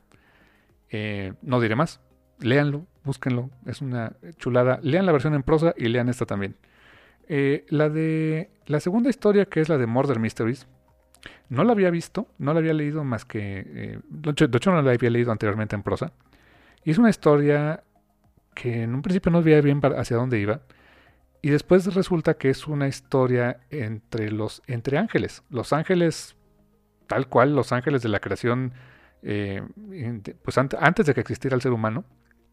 Y trata acerca de, del primer asesinato en la creación. No, las, no el primer asesinato entre humanos, que es Caín y Abel en la Biblia, ¿no? Como dice. Y que pues Caín y Abel de hecho son protagonistas, eh, o una, suerte de protagonistas dentro de del cómic de Sandman, son personajes incidentales, podríamos decir, pero protagonistas de sus propias historias, muy interesante. Eh, aquí no, aquí nos vamos más atrás. Neil Gaiman nos propone una historia donde hay un misterio, es un whodunit prácticamente. Eh, hay un misterio donde hay un ángel que por primera vez alguien mató a un ángel. Todos asumen que fue otro ángel y resulta que pues eh, Dios, la presencia como le llaman aquí, como le han llamado en casi todas las obras de Neil Gaiman a la entidad que conocemos como Dios, pues tiene un ángel para cada cosa. Y hay un ángel que básicamente su propósito en la vida era pues investigar y dar retribución. Y lo despiertan o, cobra conciencia para llevar a cabo esta función que le encargó la presencia. Le encargó investigar este asesinato y castigar al responsable. Eh, la verdad es que en ese sentido el, plot es bastante sencillo. El cómo, el cómo lo ejecutan, el cómo la data Picker y Russell a, a formato de cómic, la verdad funciona bastante bien. Eh, sobra, hay, también comentar que al final del, libro, de toda la colección, Hay unas partes de bonus que son de eh, detrás de cámaras, podríamos decir, de cada historia. Em, hay unas que son muy escuetas, eh, que no pasan de ser sketches, por ejemplo, pero le dieron mucho spotlight a, a P. Craig Russell y a cómo adaptó varias de las páginas de Murder Mysteries. Es, es un excelente ejercicio si les gusta como eh, ver atrás del telón de cómo se hacen los cómics y de cómo se compone una página, cómo se distribuye, cómo se hace un layout, cómo se ponen las letras, cómo se toman decisiones del color, etcétera, cómo se, cómo se descompone una, una página de prosa en, en páginas de cómic. Eh, la verdad está bastante interesante y muy educativa esa parte. Eh, le dedicaron bastante a esa, adaptación de Pickle Russell. Se la recomiendo mucho y la verdad es que esta, la historia en general de, de Murder Mysteries me gustó bastante. No fue mi favorita, pero me gustó bastante. El, la tercera historia es la de eh, Gabriel Bay y Fabio Moon, estos hermanos que adaptaron eh, How to Talk to Girls at Parties, cómo hablar con las chicas en las fiestas, que básicamente nos cuenta la historia de dos amigos que pues se van de pachanga eh, y llegan a una fiesta donde hay puras mujeres. Pero el chiste es que estas mujeres pues no son exactamente pues mujeres normales. Hay un secreto ahí con ellas. Eh, no les puedo decir qué es para que no les spoile mucho, pero no son humanas.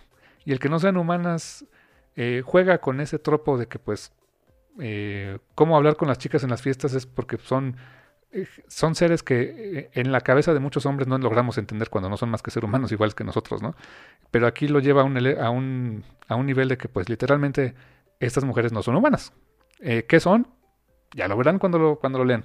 Y el, la última historia, que es larga y amarga el título en particular, eh, um, llamémosle las, las, novias, las novias prohibidas, Forbidden Brides, básicamente, es una, contaba Neil Gaiman que fue una de las primeras historias de ficción que escribió y que no, no había publicado. Y no había publicado porque se le hizo que quedaba ridícula. Y la idea de esta historia data de hace muchos años. De hecho, le mostraba una vez a mi hermano, una vez que estaba aquí, aquí conmigo en la casa, que eh, Neil reutilizó ese título completo, Forbidden Brides of the Faceless Slaves, bla, bla, bla, bla, bla, como parte de un diálogo en Sandman, eh, en el volumen 2 de Doll's House, hay una parte donde aparece esa, toda esa frase como parte de un diálogo de una de las pesadillas que tienen cuando Rose Walker como que rompe todo el dreaming. Ahí aparece esa, esa parte. Por eso cuando leí esa historia corta dije, se me, e, es, esta perorata ya la he visto, la he visto en algún lado. Y sí, Neil Gaiman ya tenía desde, desde mucho antes de haber escrito Sandman, tenía esta historia. ¿De qué va la historia? Esencialmente es un escritor que está tratando de hacer una, un, un, cuento, una historia corta, lo más creíble posible, pero no le sale. No le sale porque constantemente es interrumpido por cosas que solamente pasarían en una historia de ficción. Pero resulta que es su realidad.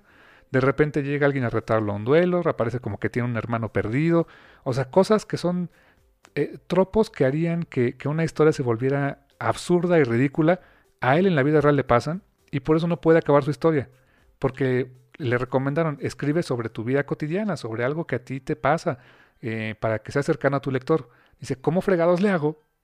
¿Cómo puedo acercarme a mi lector a, a, contarle eh, una historia de la vida cotidiana cuando todo lo que me pasa son los plot twists más estúpidos del mundo?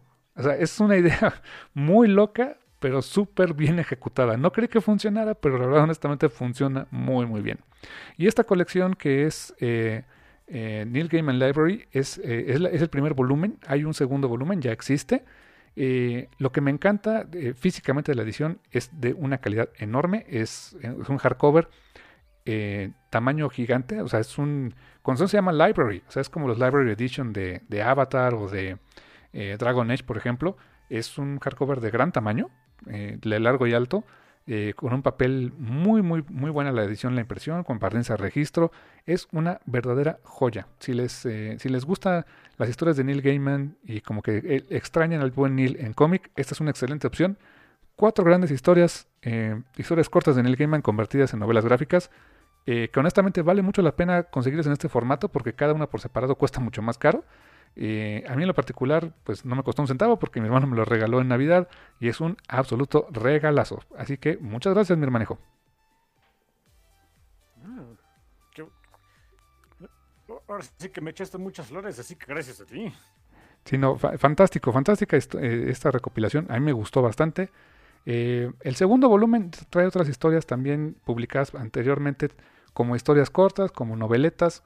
y por lo que se ve van a seguir pues aprovechando esa, esa minita de oro que es Neil Gaiman en el sentido de que tiene historias por contar muchísimas y cada vez sale más material. Entonces, eh, chequenlo, grandes, grandes artistas, grandes este, dibujantes adaptando estas historias originales de Neil Gaiman, eh, publicada por Dark Horse Comics. Me puse a pensar que técnicamente es un tipo de historias que podrían llegar a México en alguna editorial. No sé si, no sé, Panini o Camite pudieran tener esos derechos o hasta el propio Smash, quién sabe. Yo creo que funcionarían bastante en nuestro mercado. Ojalá algún día llegaran porque pues la verdad eh, son historias que vale mucho la pena que la gente conozca. Y esa sería pues mi última recomendación de este Quick Shots, carnal. Eh, pues llegamos al final. Yo le diría, pero lo logramos. Sí, llegamos al final de estas eh, eh, seis recomendaciones. yo por ahí metí una este, pues campechana con productos multimedia, pero pues sí, me, gustó, me gustó, muy interesantes recomendaciones. Ojalá que, alguna de estas les, les, llene el ojo, les llene el oído y ahí nos cuenten qué les, qué les parecen estas recomendaciones, carnalazo. Pues sí. Este. Pues ya, ahí quedamos. Bye. Este, ¿Cómo vamos? Pues no queda más que decirles que gracias. Totales. Y hasta la próxima. Bye. Ahora sí, bye.